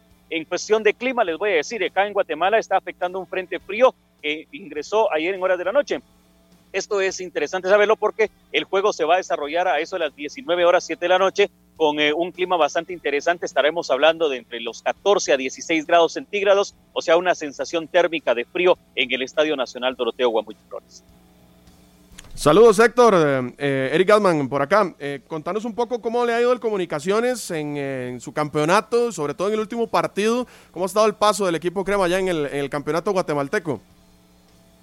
Bueno, directamente el eh, último partido ante el cuadro de Antigua GPC, que es el equipo que va de líder en el torneo local. Comunicaciones es el, su líder. Y ese era el juego de la jornada número 17 que se efectuó el pasado domingo, en donde Comunicaciones terminó perdiendo un gol a cero y pues eh, no le fue nada bien. A pesar de que fue un partido muy reñido, porque Comunicaciones se plantea bien del medio terreno hacia adelante, porque la defensiva le ha costado mucho, fue lo mismo que le sucedió con el equipo de Saprissa, si ustedes se, recordarán ese partido, Comunicaciones ganaba con... Eh, eh, una buena ventaja y después Saprissa empata, después de Saprissa le vuelve a ganar, después Comunicaciones empata y se pone así en ese tú por tú. Pero eh, el, paso de Comunicaciones va más allá en la difícil situación de la parte defensiva porque de verdad que al eh, profesor Willy le ha costado mucho acoplar a los hombres que tienen la parte baja y eso entonces no le permite estar bien. Acá los errores se han visto mucho, lo hemos hablado tanto en los programas de radio y televisión, se ha dicho mucho sobre esa parte que tiene el cuadro de comunicaciones, que le ha costado mucho en la defensiva y fue lo mismo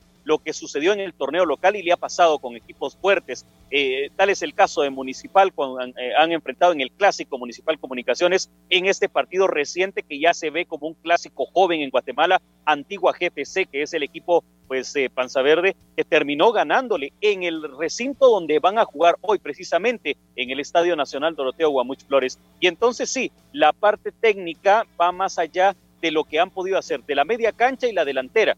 Eso acá Comunicaciones lo tiene claro, le va muy bien, pero en la parte defensiva ha sido muy criticado porque ahí se desarma el cuadro crema. Le cuesta mucho salir con la parte defensiva. Héctor, saludos cordiales. Eh, los ticos tendrán participación hoy. Hablamos de Alexander Robinson y el caso de el delantero, hace me fue el nombre, el delantero tico, Andrés Lescano. Sí, sí, sí. De hecho, son hombres importantes y de confianza para el profesor Willy. Eh, en el caso de Alexander Robinson, es un hombre que le ha aportado mucho. Sin embargo, eh, pues eh, siempre lo tiene visto. Es de los 11 titulares. Y Andrés Lescano es un hombre de confianza. Andrés Lescano ha tenido una gran participación en el fútbol guatemalteco. Precisamente Lescano vino, jugó con el equipo de Antigua GPC eh, hace un par de temporadas, ahora se incorpora a comunicaciones y ha sido también hombre de vital importancia, sobre todo para partidos decisivos. En algunos partidos ha sido irónico, de verdad les digo, acá en Guatemala ha pasado mucho por eso. Comunicaciones ha tenido rivales pequeños que han sido incómodos y le han complicado la vida Y ahí es donde hay jugadores, como en el caso del Escano, que le ha ayudado mucho para solventar esos partidos. A Robinson le ha costado mucho en la parte defensiva, pero al final de cuentas ha sido un hombre de confianza que se ha planteado bien en juegos importantes con rivales fuertes. Así que en la Liga Nacional, pues esa parte irregular siempre la ha marcado comunicaciones con la parte defensiva. Le ha costado mucho y ese va a ser el talón de Aquiles para esta noche. Si comunicaciones no se acopla, vamos a volver a ver lo mismo. De lo contrario, van a ver ustedes una alineación muy similar a la que se plantó contra el equipo de Zapisa. Vamos a volver a ver a un Oscar Santis y de repente él lo dejaba ver en los entrenamientos. Por ahí puede ir la sorpresa también si en algún momento Junior Lacayo va a poder estar o no también, o si va a ser eh, parte del cambio. Lo veíamos entrenar con el once titular que estuvo y que recordemos que el profesor Willy le gustó la forma en cómo se planteó, pero de, ser, de repente sí podría hacer un cambio porque va a querer mantener todavía y aguantar el resultado por lo visto en los últimos entrenamientos.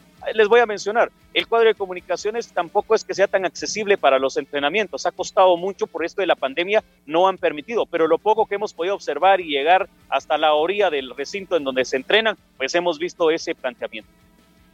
Hola, ¿qué tal? Saludos hasta Guatemala, Héctor, Carlos Serrano. ¿Cómo ven los árbitros para el partido de hoy? ¿Verdad? ¿Qué se puede comentar del cuarteto arbitral que estará en el juego? Bueno, pues sí, Carlos, qué gusto saludarte a todos. Eh, pues vean ustedes, eh, lo de la cuarteta mexicana es interesante. De hecho, eh, acá en Guatemala sigue siendo una novedad todavía el que puedan alinear a una dama que va a estar allí directamente como asistente 2 y vean, interesante hay mucha relación porque entre México y Guatemala la cercanía es eh, muy, muy pequeña y prácticamente eh, aquí se tiene mucha confianza. ¿Por qué? Porque el fútbol mexicano mantiene pues eh, un estándar alto en cuestión de la liga y entonces se le permite que, que haya una pues un beneficio de la duda que vaya a ser bueno. Hasta acá, hasta el momento se les puede decir a toda la gente de Guatemala y se ha visto de tal manera el arbitraje puede estar garantizado, se ve con buenos ojos para ser claros, porque pues van a ser muy neutrales. Hay una rivalidad interesante siempre en el fútbol de Guatemala-Costa Rica, a pesar de que en estos enfrentamientos entre comunicaciones y el cuadro de Saprissa, Saprissa tiene pues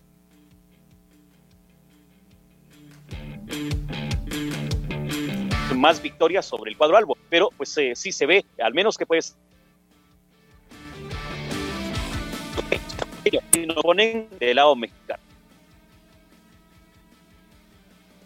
Ahí tenemos un pequeño problema de comunicación. Ahora sí, Héctor, muchísimas gracias por estos minutos, muy amable.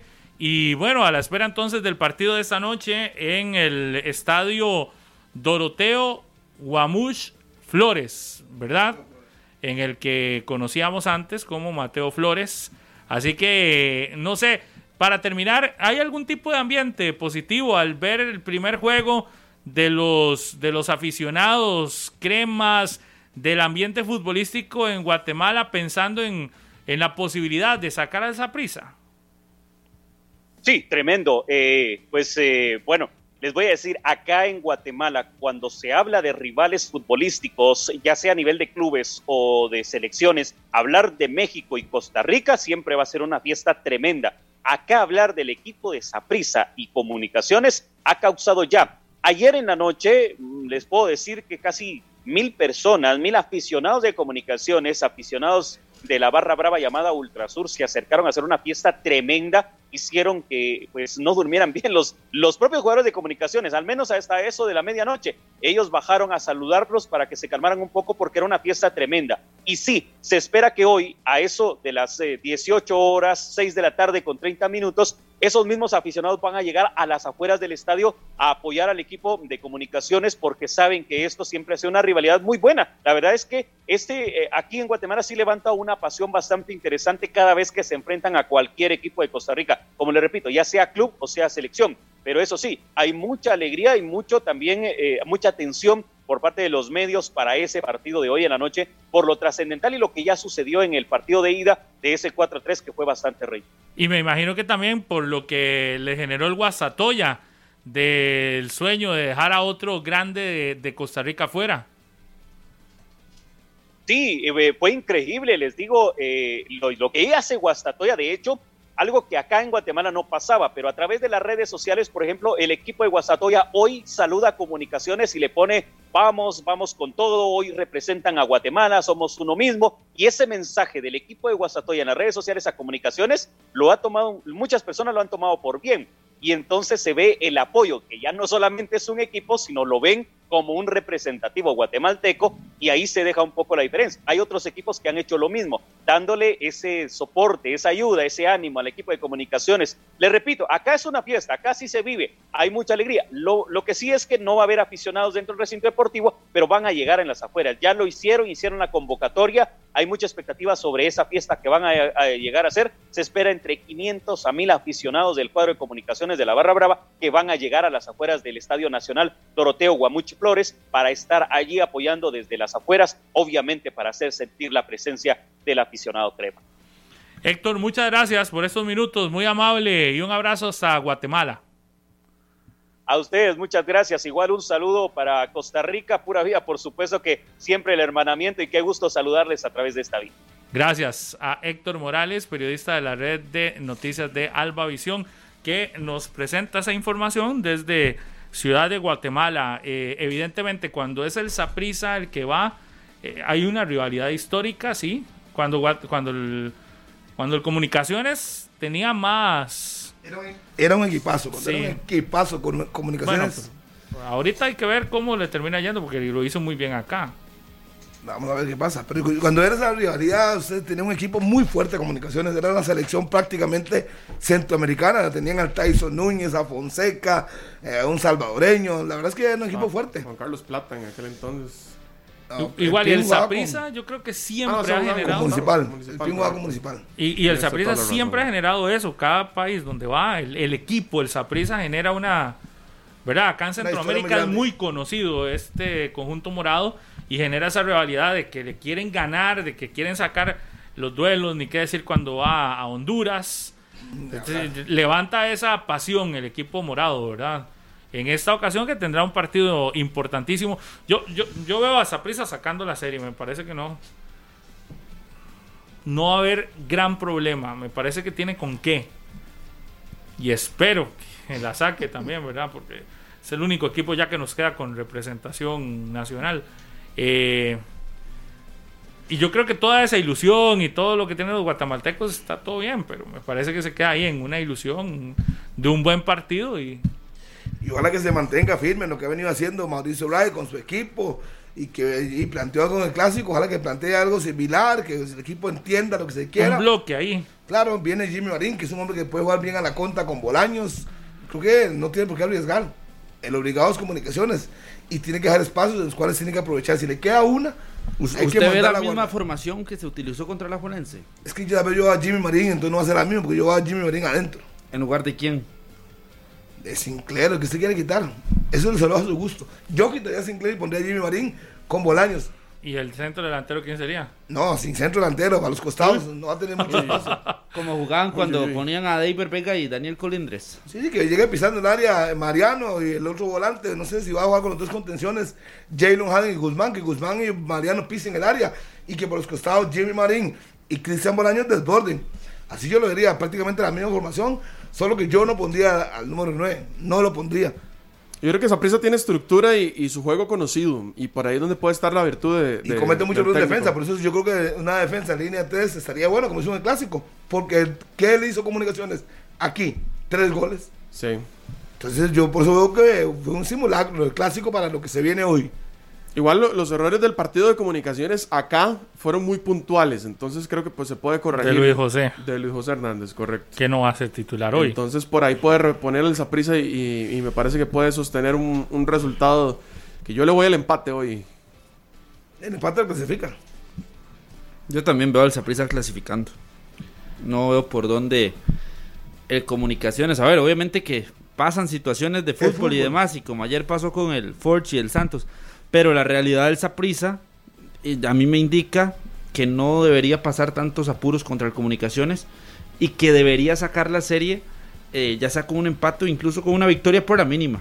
Con una victoria por la mínima, pero lo que hizo más bien el ejercicio de Mauricio Wright contra la Juelense, creo que le abre puertas a que lo repita contra el comunicaciones, la, la formación táctica, eh, los futbolistas respondieron.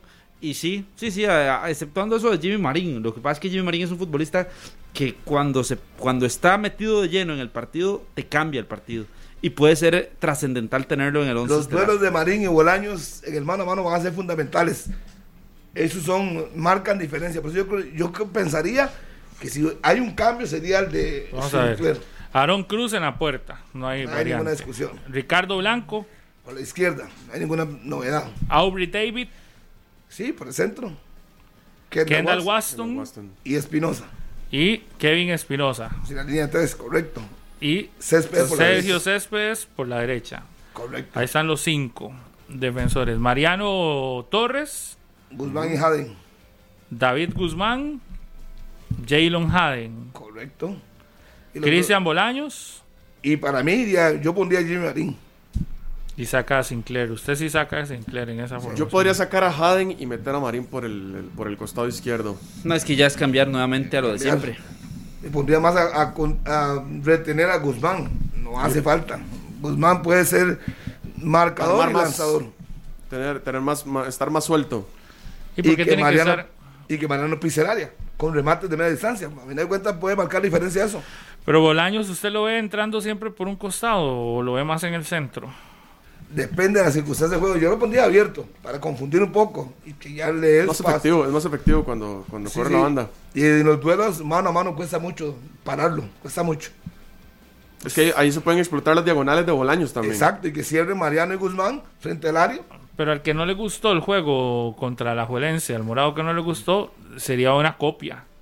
Claro, pues que hoy tiene una ventaja, tiene tres puntos, ocupa no perder. Entonces hoy sí se justifica. El domingo, el sábado no se justificaba, pero bueno, fue un simulacro, digamos, de partido. Hoy sí, porque ya tiene tres puntos. Con no perder, pasa a semifinales. Porque si pierde 1 a 0, 2 a 1, No, goodbye. Si no puede dejar que le anoten el zaprizo. Ese bloque- yo no me como- tiraría tan atrás, yo buscaría algo adelante. Por También eso- no puedes depender de que de estar atrás todo el digo, más un equipo como el Saprissa que tiene que imponer condiciones donde quiera que esté. No me tiraría a no jugar con a, a jugar sin delantero. Sí, me pueden decir, sí, pero ten- tiene dos hombres de llegada, sí, pero no tenés el hombre en punta ahí. A mí eso me- me- no Que me parecería mucha lógico. Por cierto, Sinclair que no ha marcado mucha diferencia, se lo vio en el clásico. Pero necesitas a alguien ahí al frente. Sí, Por lo menos para pivotear. Yo creo que te vas y le dejas solo con las llegadas de Bolaños y Marín. Que Pero es que igual los delanteros de Saprissa han, pe- han pesado poco. Entonces, si usted tiene a, a Bolaños y a Jimmy Marín y a las espaldas de ellos va a tener a Mariano Torres lanzándoles balones profundos y demás, Y ¿no? pues yo creo que puede funcionar eso mucho sin- al Saprissa. un delantero estás regalando. Yo incluso que pensaría que pues Saprissa podría jugar línea de cuatro, bien, bien. Y quitar a Espinosa y darle, darle el espacio a Marín. Y yo, está bien, deje a Haden, deje a Guzmán en contención, abra un poco a Mariano, ponga a Bolaños por la derecha, ponga a Marín por la izquierda y, y suba a Sinclair. Sí, ya es una cuestión de gusto. Entonces, uno. Sartis, es que se llama. Ese Sartis lo tienen que bloquear de Es la marca manera. personal. De la manera no le puede dar ventaja. Santi es muy joven, es muy Oscar rápido. Santis. Es rapidísimo. Santis o ¿cómo es? Santi. Santis, Santis. Santis. Santis, porque no tiene. Santis. Bueno, ese es el que tienen que buscar la forma de contener, ¿verdad? Porque ese les hizo diabluras a qué. Pero yo estoy de acuerdo con Eric. Me parece que hubo puntos muy, muy eh, señalamientos puntuales a, a- a mala marca de un jugador. Pero no toda la culpa es. Bueno, no. Y los centrales que Mucha mucho en la línea culpa, 4 sí. con Kendall Watson, el mano a mano con Santis. Ese Que es un gran usted problema. tiene que tener, tomar en cuenta ese tipo de cosas. Pero ahí, pero acuérdese que Santis jugaba por el lado izquierdo, o sea, por el lado derecho del, del- de comunicaciones, izquierdo del Saprissa. Yo apoyo ahí a Aubrey David. Lo pongo por ese sector para que sea el marcador, porque sí, un mano a mano, un uno contra uno con Kendall Waston se lo va a llevar.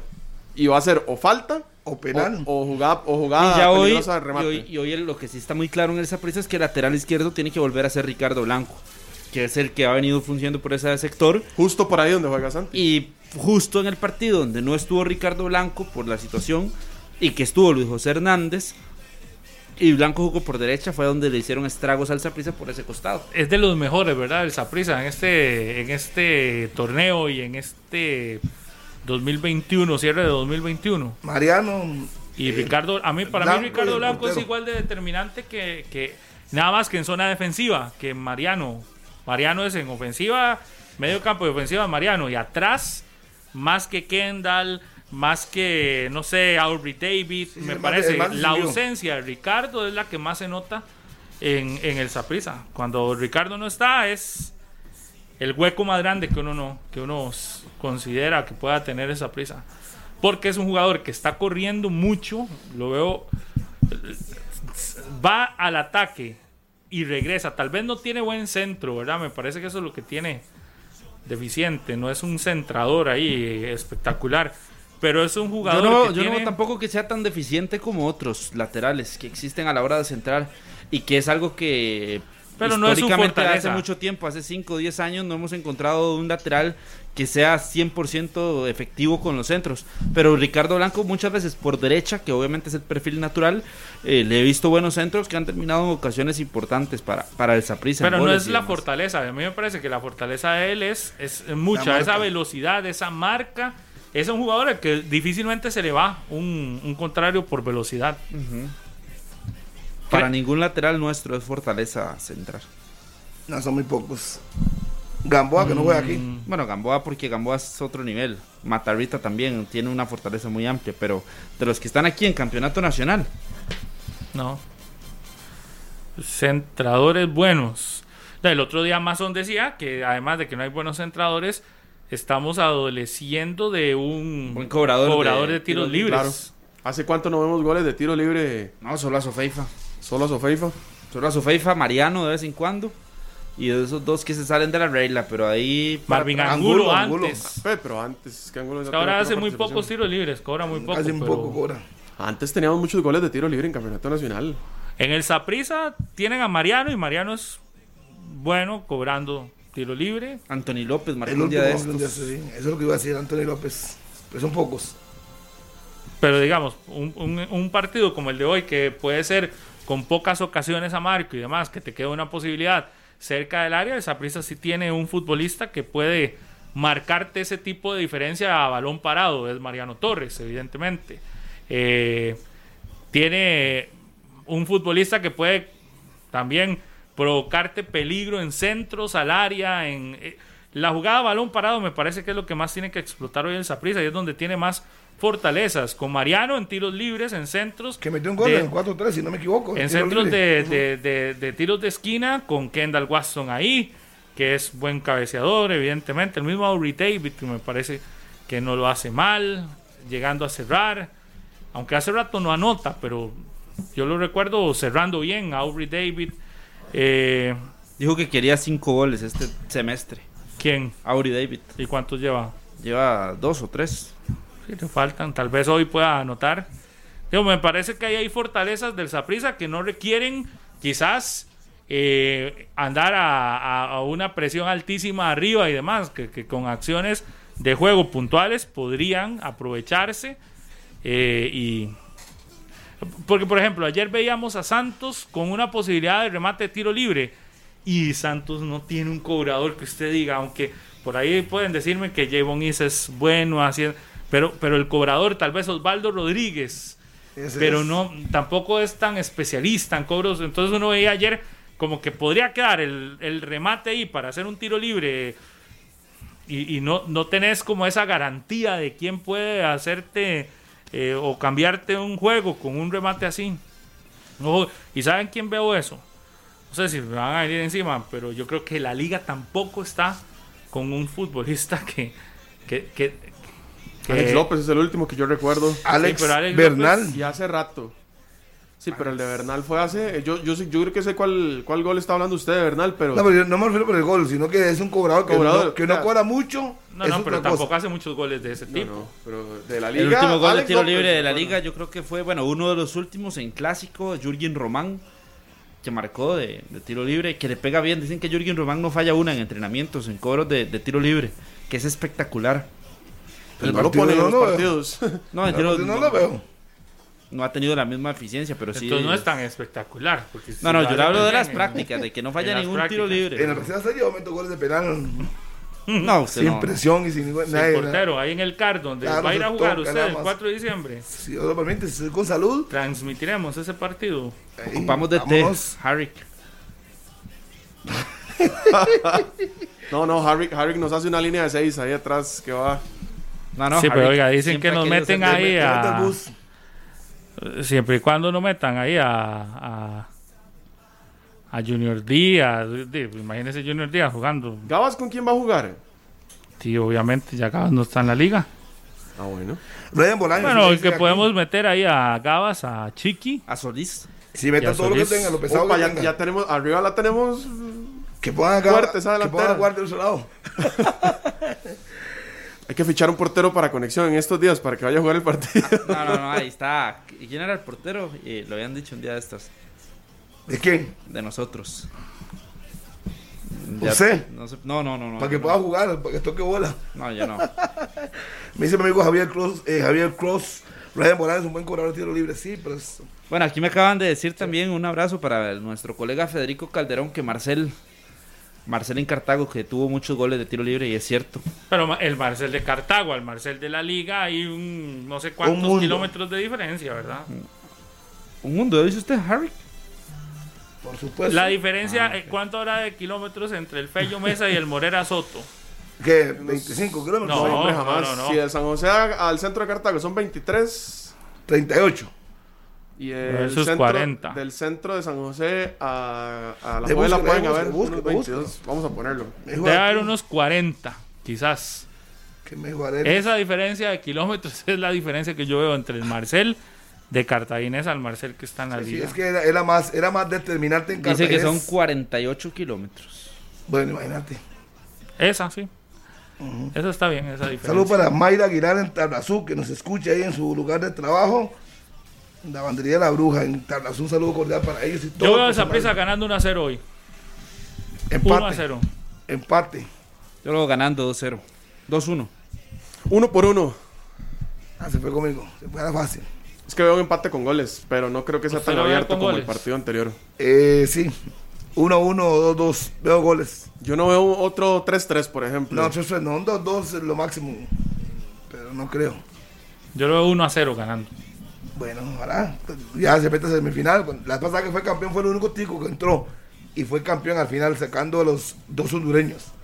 Esperemos que ahora eh, lo pueda hacer otra vez. 7 de la noche es el partido en el estadio eh, Doroteo Guamuch Flores en Ciudad de Guatemala. El Deportivo Saprissa enfrentando al Comunicaciones en el compromiso de vuelta de la Liga CONCACAF en estos cuartos de final para la clasificación a semifinales. Recordemos que el Saprissa llega con la ventaja en el marcador de 4 por 3, ¿es verdad? El- el- la ventaja con la que llega el Saprissa y que cualquier resultado de empate o una victoria le estaría dando la oportunidad a los morados de clasificar a la siguiente fase.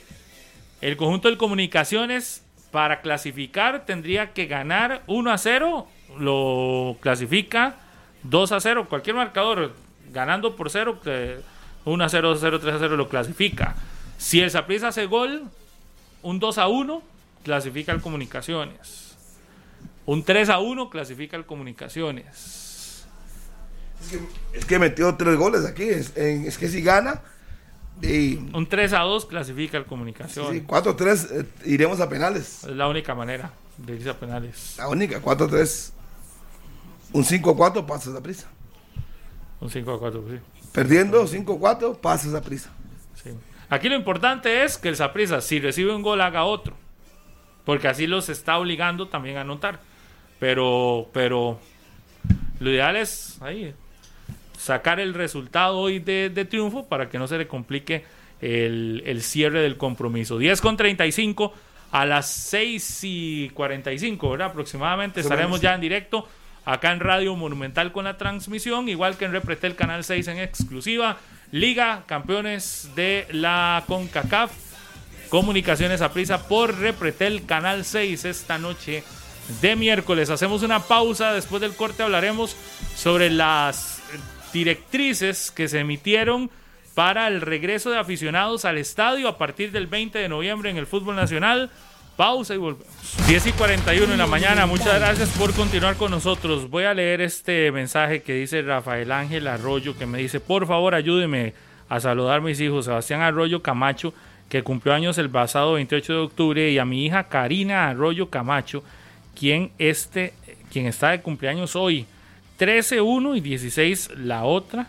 Felicidades a ellos, un abrazo y que la pasen súper bien. Y Ricardo Valladares me informa que hoy a la una de la tarde en el Fello Mesa juega la U15 del Cartaginés contra la U15 de Los Ángeles Galaxy que anda acá con Marcelo Zarbas. Así que eso es a la una de la tarde en el Fello Mesa. No lo hemos referenciado, pero ayer los Bravos de Atlanta, campeones de la Serie Mundial, después de una excelente postemporada, alargaron más un partido porque lo tuvieron para haber coronado el, el domingo. Y ese que tuvieron para ver si coronado el domingo fue a punta jonrones, Ah, pero sí, sí, sí, fue muy tuvieron bueno, la oportunidad de hacerlo en casa, pero eh, hasta ayer en la noche, junto a los eh, Astros de Houston, fueron los eh, que llegaron a la Serie Mundial y los Bravos de Atlanta, 25 años después de su último campeonato.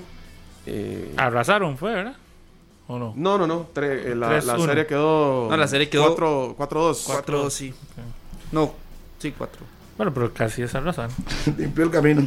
Pero fueron 6 partidos. Bueno, ya está vía telefónica con nosotros la gerente de la UNAFUT, doña Raquel Hernández, a quien agradecemos estos minutos, porque ayer eh, ya la UNAFUT explicó eh, los lineamientos para el regreso de aficionados a partir del 20 de noviembre a los estadios de la primera división. Raquel, muchas gracias por acompañarnos y sé que ya ustedes hicieron una explicación amplia, pero lo que queremos es nada más quizás los puntos más importantes para que el aficionado que está escuchando hoy 120 minutos y que dice quiero ir al estadio, tome en consideración esos lineamientos que hay que dejar claro también, se negociaron, no sé si la palabra correcta es negociar, pero se acordaron mejor, para ponerlo más bonito, con el Ministerio de Salud, que se puedan cumplir eh, todos estos eh, lineamientos para que ojalá en enero podamos ya tener eh, aforo completo, ¿verdad? Ese sería una lo ideal. Muy buenos días, Raquel. Buenos días, Pablo. Siempre un gusto saludarlos y a todas las personas que nos siguen a través de 120 minutos en este momento y a todos allá en cabina. Siempre es eh, muy bueno escucharlos y sobre todo compartir aquí con ustedes. En efecto, esto es una eh, negociación en el sentido de poder adaptar nuestra industria del fútbol a todos los requerimientos y las medidas sanitarias que muy respetuosamente hemos venido siguiendo desde que surgió la pandemia. Eh, muy felices de poderle dar la bienvenida a toda la afición que está actuando de una forma muy responsable, cumpliendo con su esquema completo de vacunación para su propio cuidado de su salud, para el cuidado de sus seres queridos y sobre todo de la población en general. Y de esta forma vamos a ir reactivando eh, la economía. Les comentábamos ayer que con la apertura de los estadios de la primera división y a su vez los del IACE y de Unifood, vamos a reactivar la economía de todas las regiones de nuestro país. El fútbol abarca de frontera a frontera y eso pues nos llena de mucha satisfacción por el impacto de esta industria tan importante, no solo a nivel, nivel nacional, sino a nivel global. Eh, es una industria que debemos dignificar, representa una gran fuente de empleo, una cobertura mediática increíble, una fuente de entretenimiento y sobre todo la aplicación de tecnologías de la última tendencia. Eh, usted puede ver un partido desde su celular, los escuchamos a ustedes desde cualquier dispositivo, asimismo las transmisiones deportivas en adelante. Entonces, es una industria tan, tan importante y que genera tanto impacto y que ya estábamos de verdad eh, deseosos porque cumplimos desde el día uno que hubo la reapertura de estadios el año pasado hasta el día de hoy. Imagínese, Pablo, que para que un partido se realice, solamente en cumplimientos COVID son más de 220 ítems que el equipo debe tener su check para que el comisario dé el aval y que ese partido se realice. Entonces, imagínese la responsabilidad con que este esta industria y nuestra Liga Promérica, y sabemos que las otras ligas federativas también la han asumido, Raquel. para, para garantizarle a la afición que puedan tener su fútbol.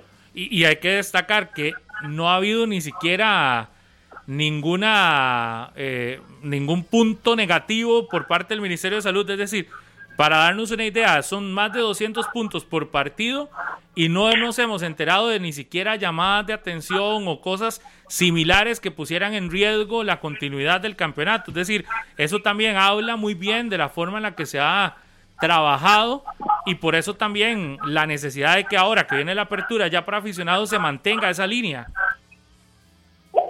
Totalmente, Pablo, así como usted lo apunta es, imagínese que solo Liga Promérica comprende 280 partidos al año. Imagínese replicar un protocolo con tal exactitud, con tal ejecución y cumplimiento en 280 eventos. Es que el fútbol, ustedes saben que lo vivimos prácticamente a diario.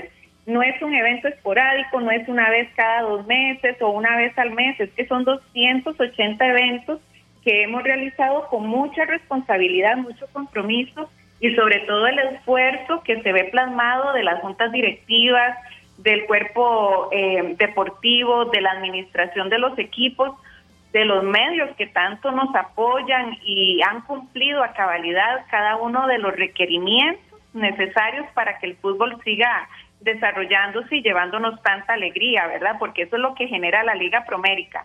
A toda la afición y a todo el país le garantizamos que cada cinco o seis meses usted celebra con uno de sus equipos. Entonces esto es una gran fiesta, es un entretenimiento que no para.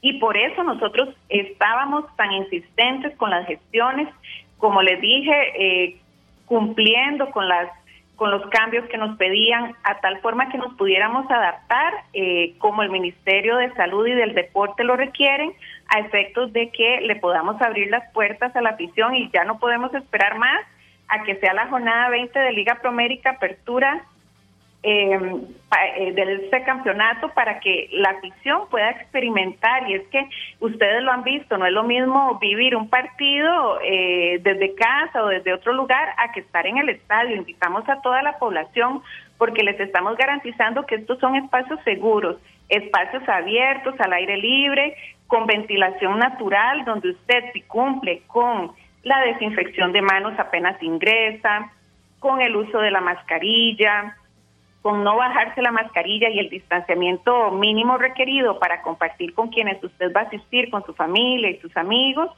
nosotros le garantizamos que ahí usted no va a tener ningún riesgo de contagio. Y lo más importante, Pablo, hacer un gran llamado para que la afición cumpla con el requerimiento global, ¿verdad? Esto es un llamado global a la vacunación.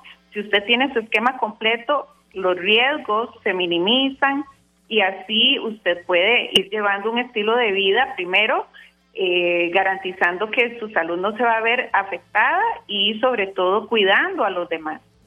Raquel, para ingresar el próximo 20 de noviembre ya al estadio, uno va a tener que cumplir con la vacunación y además tiene que ya tener el código QR eh, listo. Sí, en efecto, eh, sabemos que el gobierno a través del MISIL ha hecho grandes esfuerzos para llevarle a la población en general una aplicación, Pablo, que es gratuita, usted la descarga en sus dispositivos móviles y además no requiere internet ni para descargarla ni el día que va a ir al partido. Usted nada más el día que va al partido tiene que estar garantizado que en su celular tenga a mano su código QR, que es donde le certifica su esquema de vacunación completo, y esta aplicación que el gobierno va a anunciar en los próximos días, donde usted nada más se presenta, muestra en la puerta que usted tiene su entrada digital, su código QR y está listo para ingresar, con muchas ganas de disfrutar, de cuidarse y ser también partícipe de estos espacios seguros que eh, Liga Promérica, UNAFUT, estamos propiciándoles con, por supuesto, todo el esfuerzo, apoyo y compromiso de los 12 clubes afiliados. Hay que recordar que se podrán sentar en burbujas y que eh, por lo menos para esta primera fase de apertura, que será entre noviembre y diciembre, eh, no se venderá alimentos en los estadios. Totalmente. El consumo de alimentos no está permitido por ahora, entonces que bueno, tomen las medidas previas. Eh, tomen sus alimentos antes de ir al estadio, se hidraten bien y que este tiempo en que estén en el, en el recinto deportivo pues sea simplemente para disfrutar y apoyar al equipo que, que sigue. Y también eh, ayer hablábamos con don Rodolfo Villalobos, ellos están haciendo ya planes para que el partido de, de enero sea estadio con aforo al 100%. Me imagino que ustedes con el anuncio de las ventas de las entradas del concierto de Coldplay y todo esto, eh, ya también están visualizando la opción de regresar a aforo completo el próximo 2022. Sí, por supuesto. Nosotros de hecho estamos haciendo gestiones en el sentido de que por lo menos las finales puedan tener un 50% de aforo y con miras a clausura Liga Promérica 2022 podamos tener el aforo al 100%, porque precisamente el, proceso de la vacunación es para que podamos tener eh, una mayor capacidad y disponibilidad de participar de actividades. Nos alegra mucho que eh, la industria del entretenimiento también esté con sus proyectos de conciertos y demás actividades, porque al fin y al cabo son estos mismos productores que también participan en la industria deportiva, tiqueteras, em, luces, montajes, ¿verdad? Es que es una industria de verdad con una alta capacidad de impacto en el ámbito de, de generación de empleo. Raquel, muchísimas gracias. En los próximos días vamos a ir ampliando cada vez más detalles y esperando, como usted decía, ese 20 de noviembre ya el regreso de la afición a los estadios de la primera división. Muy amable. Esperamos que la afición a través de este programa 120 minutos se mantenga informado de todas las medidas y sobre todo seguir eh, los requisitos que deben cumplir para vernos todos en el estadio. Gracias a la gerente de la UNAFUT, Raquel Hernández, con quien conversamos esta mañana. Eh, antes de ir a la pausa. Tengo un saludo. ayer yo me llevé otra notición buenísimo. Sí. Claro, ya, ya anunciaron el picnic. Ah, sí. ¿Verdad? Es decir, eso significa que, que, dos fines de semana son. No. En abril. Bueno, es un sábado y un sábado. Son dos, dos sábados. en abril. Eso significa que ya.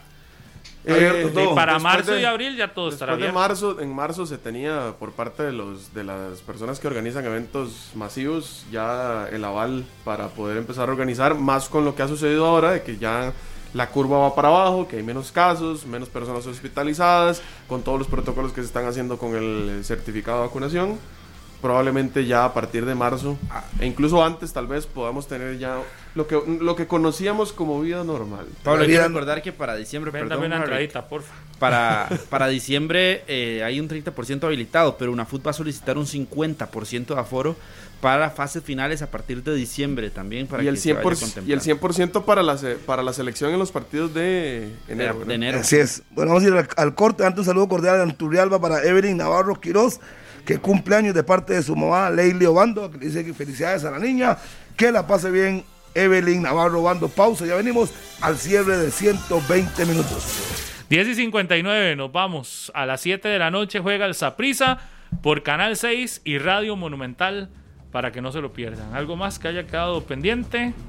La serie está entrenando. Hoy hay Champions, podría jugar Keylor. Nada más. Nos vamos, ya está lista Febe. Espero que con buenas noticias hoy, que nos cuente que bajó el marchamo o algo así, pero no, no. Entonces, entonces a seguir esperando. Yo lo voy a pagar hasta que haya una noticia de algo, sí. Sigue esperando, Pablo, sentado. Nos vamos, que tengan un excelente día. Chao. Este programa fue una producción de Radio Monumental.